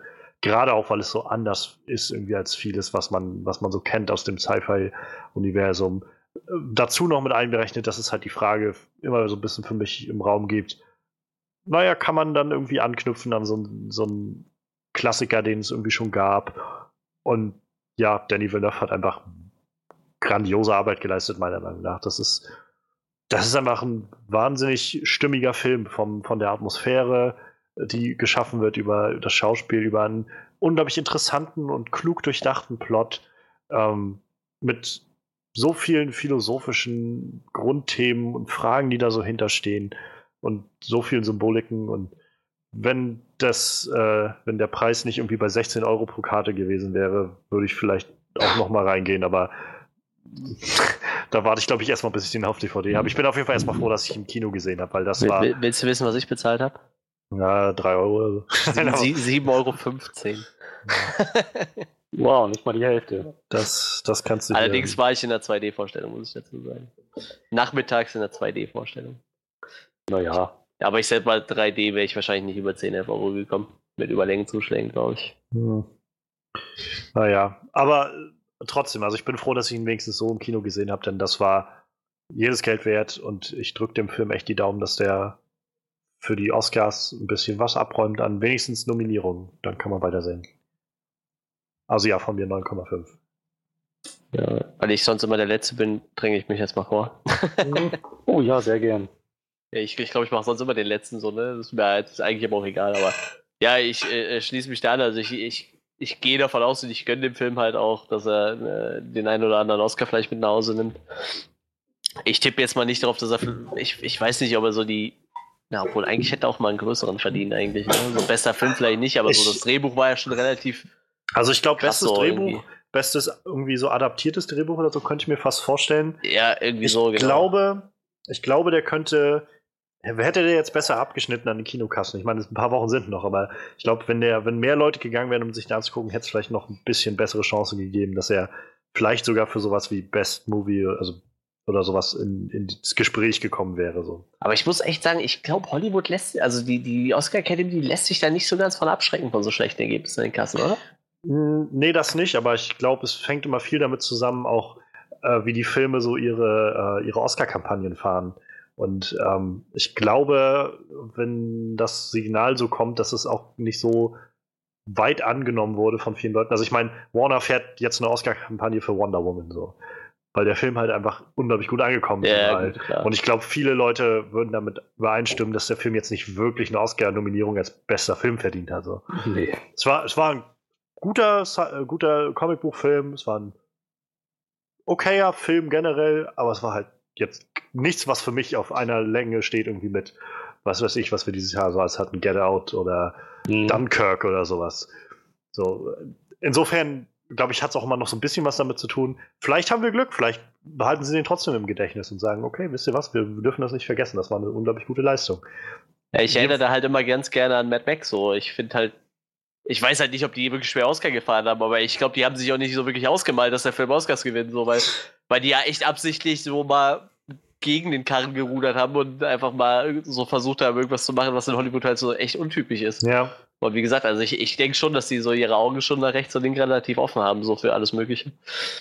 Deshalb Naja. wa- warten wir mal ab. Aber wie gesagt, so bestes Drehbuch könnte ich mir da schon eher vorstellen. Oder bestes adaptiertes Drehbuch, irgendwie sowas. Regisseur, der hat wahrscheinlich als Regisseur auch eine, eine relativ große Chance. da. hat er ja, glaube ich schon, glaube ich schon, dass Deshalb. er steht. Und das sind ja eigentlich schon zwei von drei großen. Ne? Bester Film, bestes Drehbuch, beste Regie. Ist ja eigentlich sind ja so die drei großen, äh, sagt man ja. Ne? Hauptdarsteller vielleicht noch, aber ich glaube, da. Ich denke mal, die Darsteller werden nicht so krass hochgelobt. Hm, Harrison Ford, glaube ich, ist schon. Hat- Aber dann als Ziemlich gelobt Nebendarsteller, ne? Aber dann ja, eher ja, als als Nebendarsteller. Nebendarsteller, ja. Ich sag mal, die Rolle war ja doch dann doch irgendwie relativ klein. Gut, aber klein. Äh, aber wurde ja schon so angedeutet, dass, dass sein Charakter nicht so der Hauptcharakter wird. Äh, wo war ich eigentlich? Ich war eigentlich bei meiner, meiner, meiner, meinem Abschlussresümee, ne?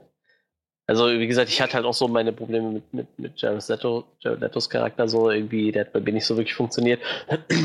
Kann mich bei Freddy nicht so ganz anschließen mit dem, dass ihm das Pacing nicht gepasst hat, aber also, nee, das hört sich jetzt so an, als könnte ich mich nicht damit abfinden, dass dir das Pacing nicht gepasst hat. Also, für mich, also ich habe halt schon so echt die, die zweieinhalb Stunden im Kino, die ging halt echt schon, finde ich, rum wie ein Flug so. Also ich hatte jetzt nicht irgendwie das Gefühl, dass der sich unnötig lang gezogen hat irgendwie. Ich würde das dann auch eher so wie Johannes als, als künstlerischen Aspekt sehen, wenn da mal ein bisschen länger geschwiegen wurde so und einfach mal so die Reaktion von den Leuten abgewartet wurde, wie, wie sich das so entwickelt. Und äh, ja, ich bin halt immer, zwar immer noch der Meinung, dass Blade Runner nicht unbedingt ein Sequel gebraucht hätte, aber dann haben sie doch ein ziemlich geiles Sequel hergezaubert irgendwie, was, was man halt eigentlich auch jedem, der den Originalfilm gesehen hat, so ans Herz legen kann. Also Ich glaube einfach jedem Sci-Fi-Film-Fan. ja, das auch auf jeden kann. Fall, ja klar. Also mich haben auch so ein paar Arbeitskollegen gefragt, ob, wie ich den Film fand. Und ich habe gesagt, wenn du Blade Runner magst, so, dann guck ihn auf jeden Fall. Also für einen Blade Runner Film, Blade Runner Fan wird der Film definitiv nicht enttäuschen so. Und äh, ja, ich, ich, ich lande da nochmal bei, bei 9 von 10 so, dann bin ich so auf dem Niveau wie X. Tja, also kam wahrscheinlich schon durch. Ich war eigentlich mit fast allem in dem Film sehr zufrieden. So, das Schauspiel war echt, echt sehr, sehr gut, sehr viel Atmosphäre im Film geschaffen. Unter anderem auch dadurch, dass, sich, dass sie sich im Pacing Zeit genommen hat. Das Pacing hat halt, was einige Aspekte angeht, sehr gut funktioniert. Für mich allerdings, was andere Sachen angeht, nicht so gut, wurde dann doch ein bisschen langatmig, ein bisschen sehr langatmig. Aber davon ab, der Plot hatte sehr, sehr viele so Punkte, wo ich da, die, die ich für sehr kreativ gehalten habe. Ich dachte, das war, einfach, war sehr, sehr frisch, irgendwie sehr neu, sehr unkonventionell. Es hat viel zum Nachdenken angeregt. Es war sehr philosophisch, sehr tiefsinnig, alles mit sehr vielen ähm, Ebenen von Bedeutung. Und ja, insgesamt sehr, sehr gut umgesetzt. Tja, hm. wie gesagt, das einzige Manko, was ich sehe, ist halt das stellenweise zu langatmige Pacing. Davon ab hat für mich alles funktioniert. Also bin ich bei 9 von 10. Das ist eine schöne Wertung. Aber also generell, ich kann auch Leute nachvollziehen, die sagen, der Film war ein bisschen zu langsam. Also ich kann sehen, warum Leute das da drin sehen. Ich kann nur sagen, für mich hat es halt echt super geklickt, so mit allem. Ähm, Aber die wichtige Frage ist ja auch, was haltet ihr denn von Blade Runner 2049? War es nötig, das Sequel zu machen und hat es sich denn letztendlich gelohnt? Habt ihr den Film denn gesehen? Ähm, lasst uns das alles mal wissen.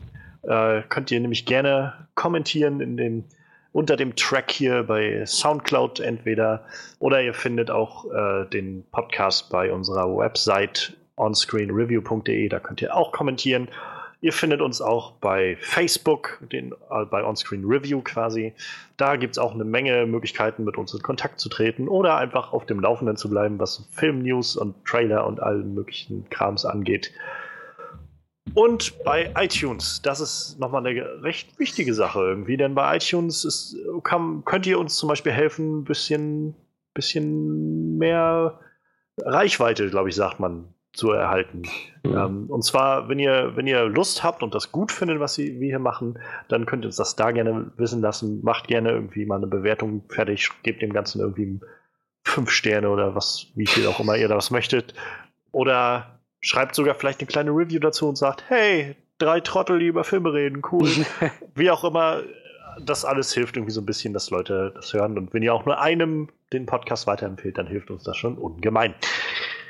Soweit, so gut. Nächste Woche wissen wir noch gar nicht genau, was wir machen.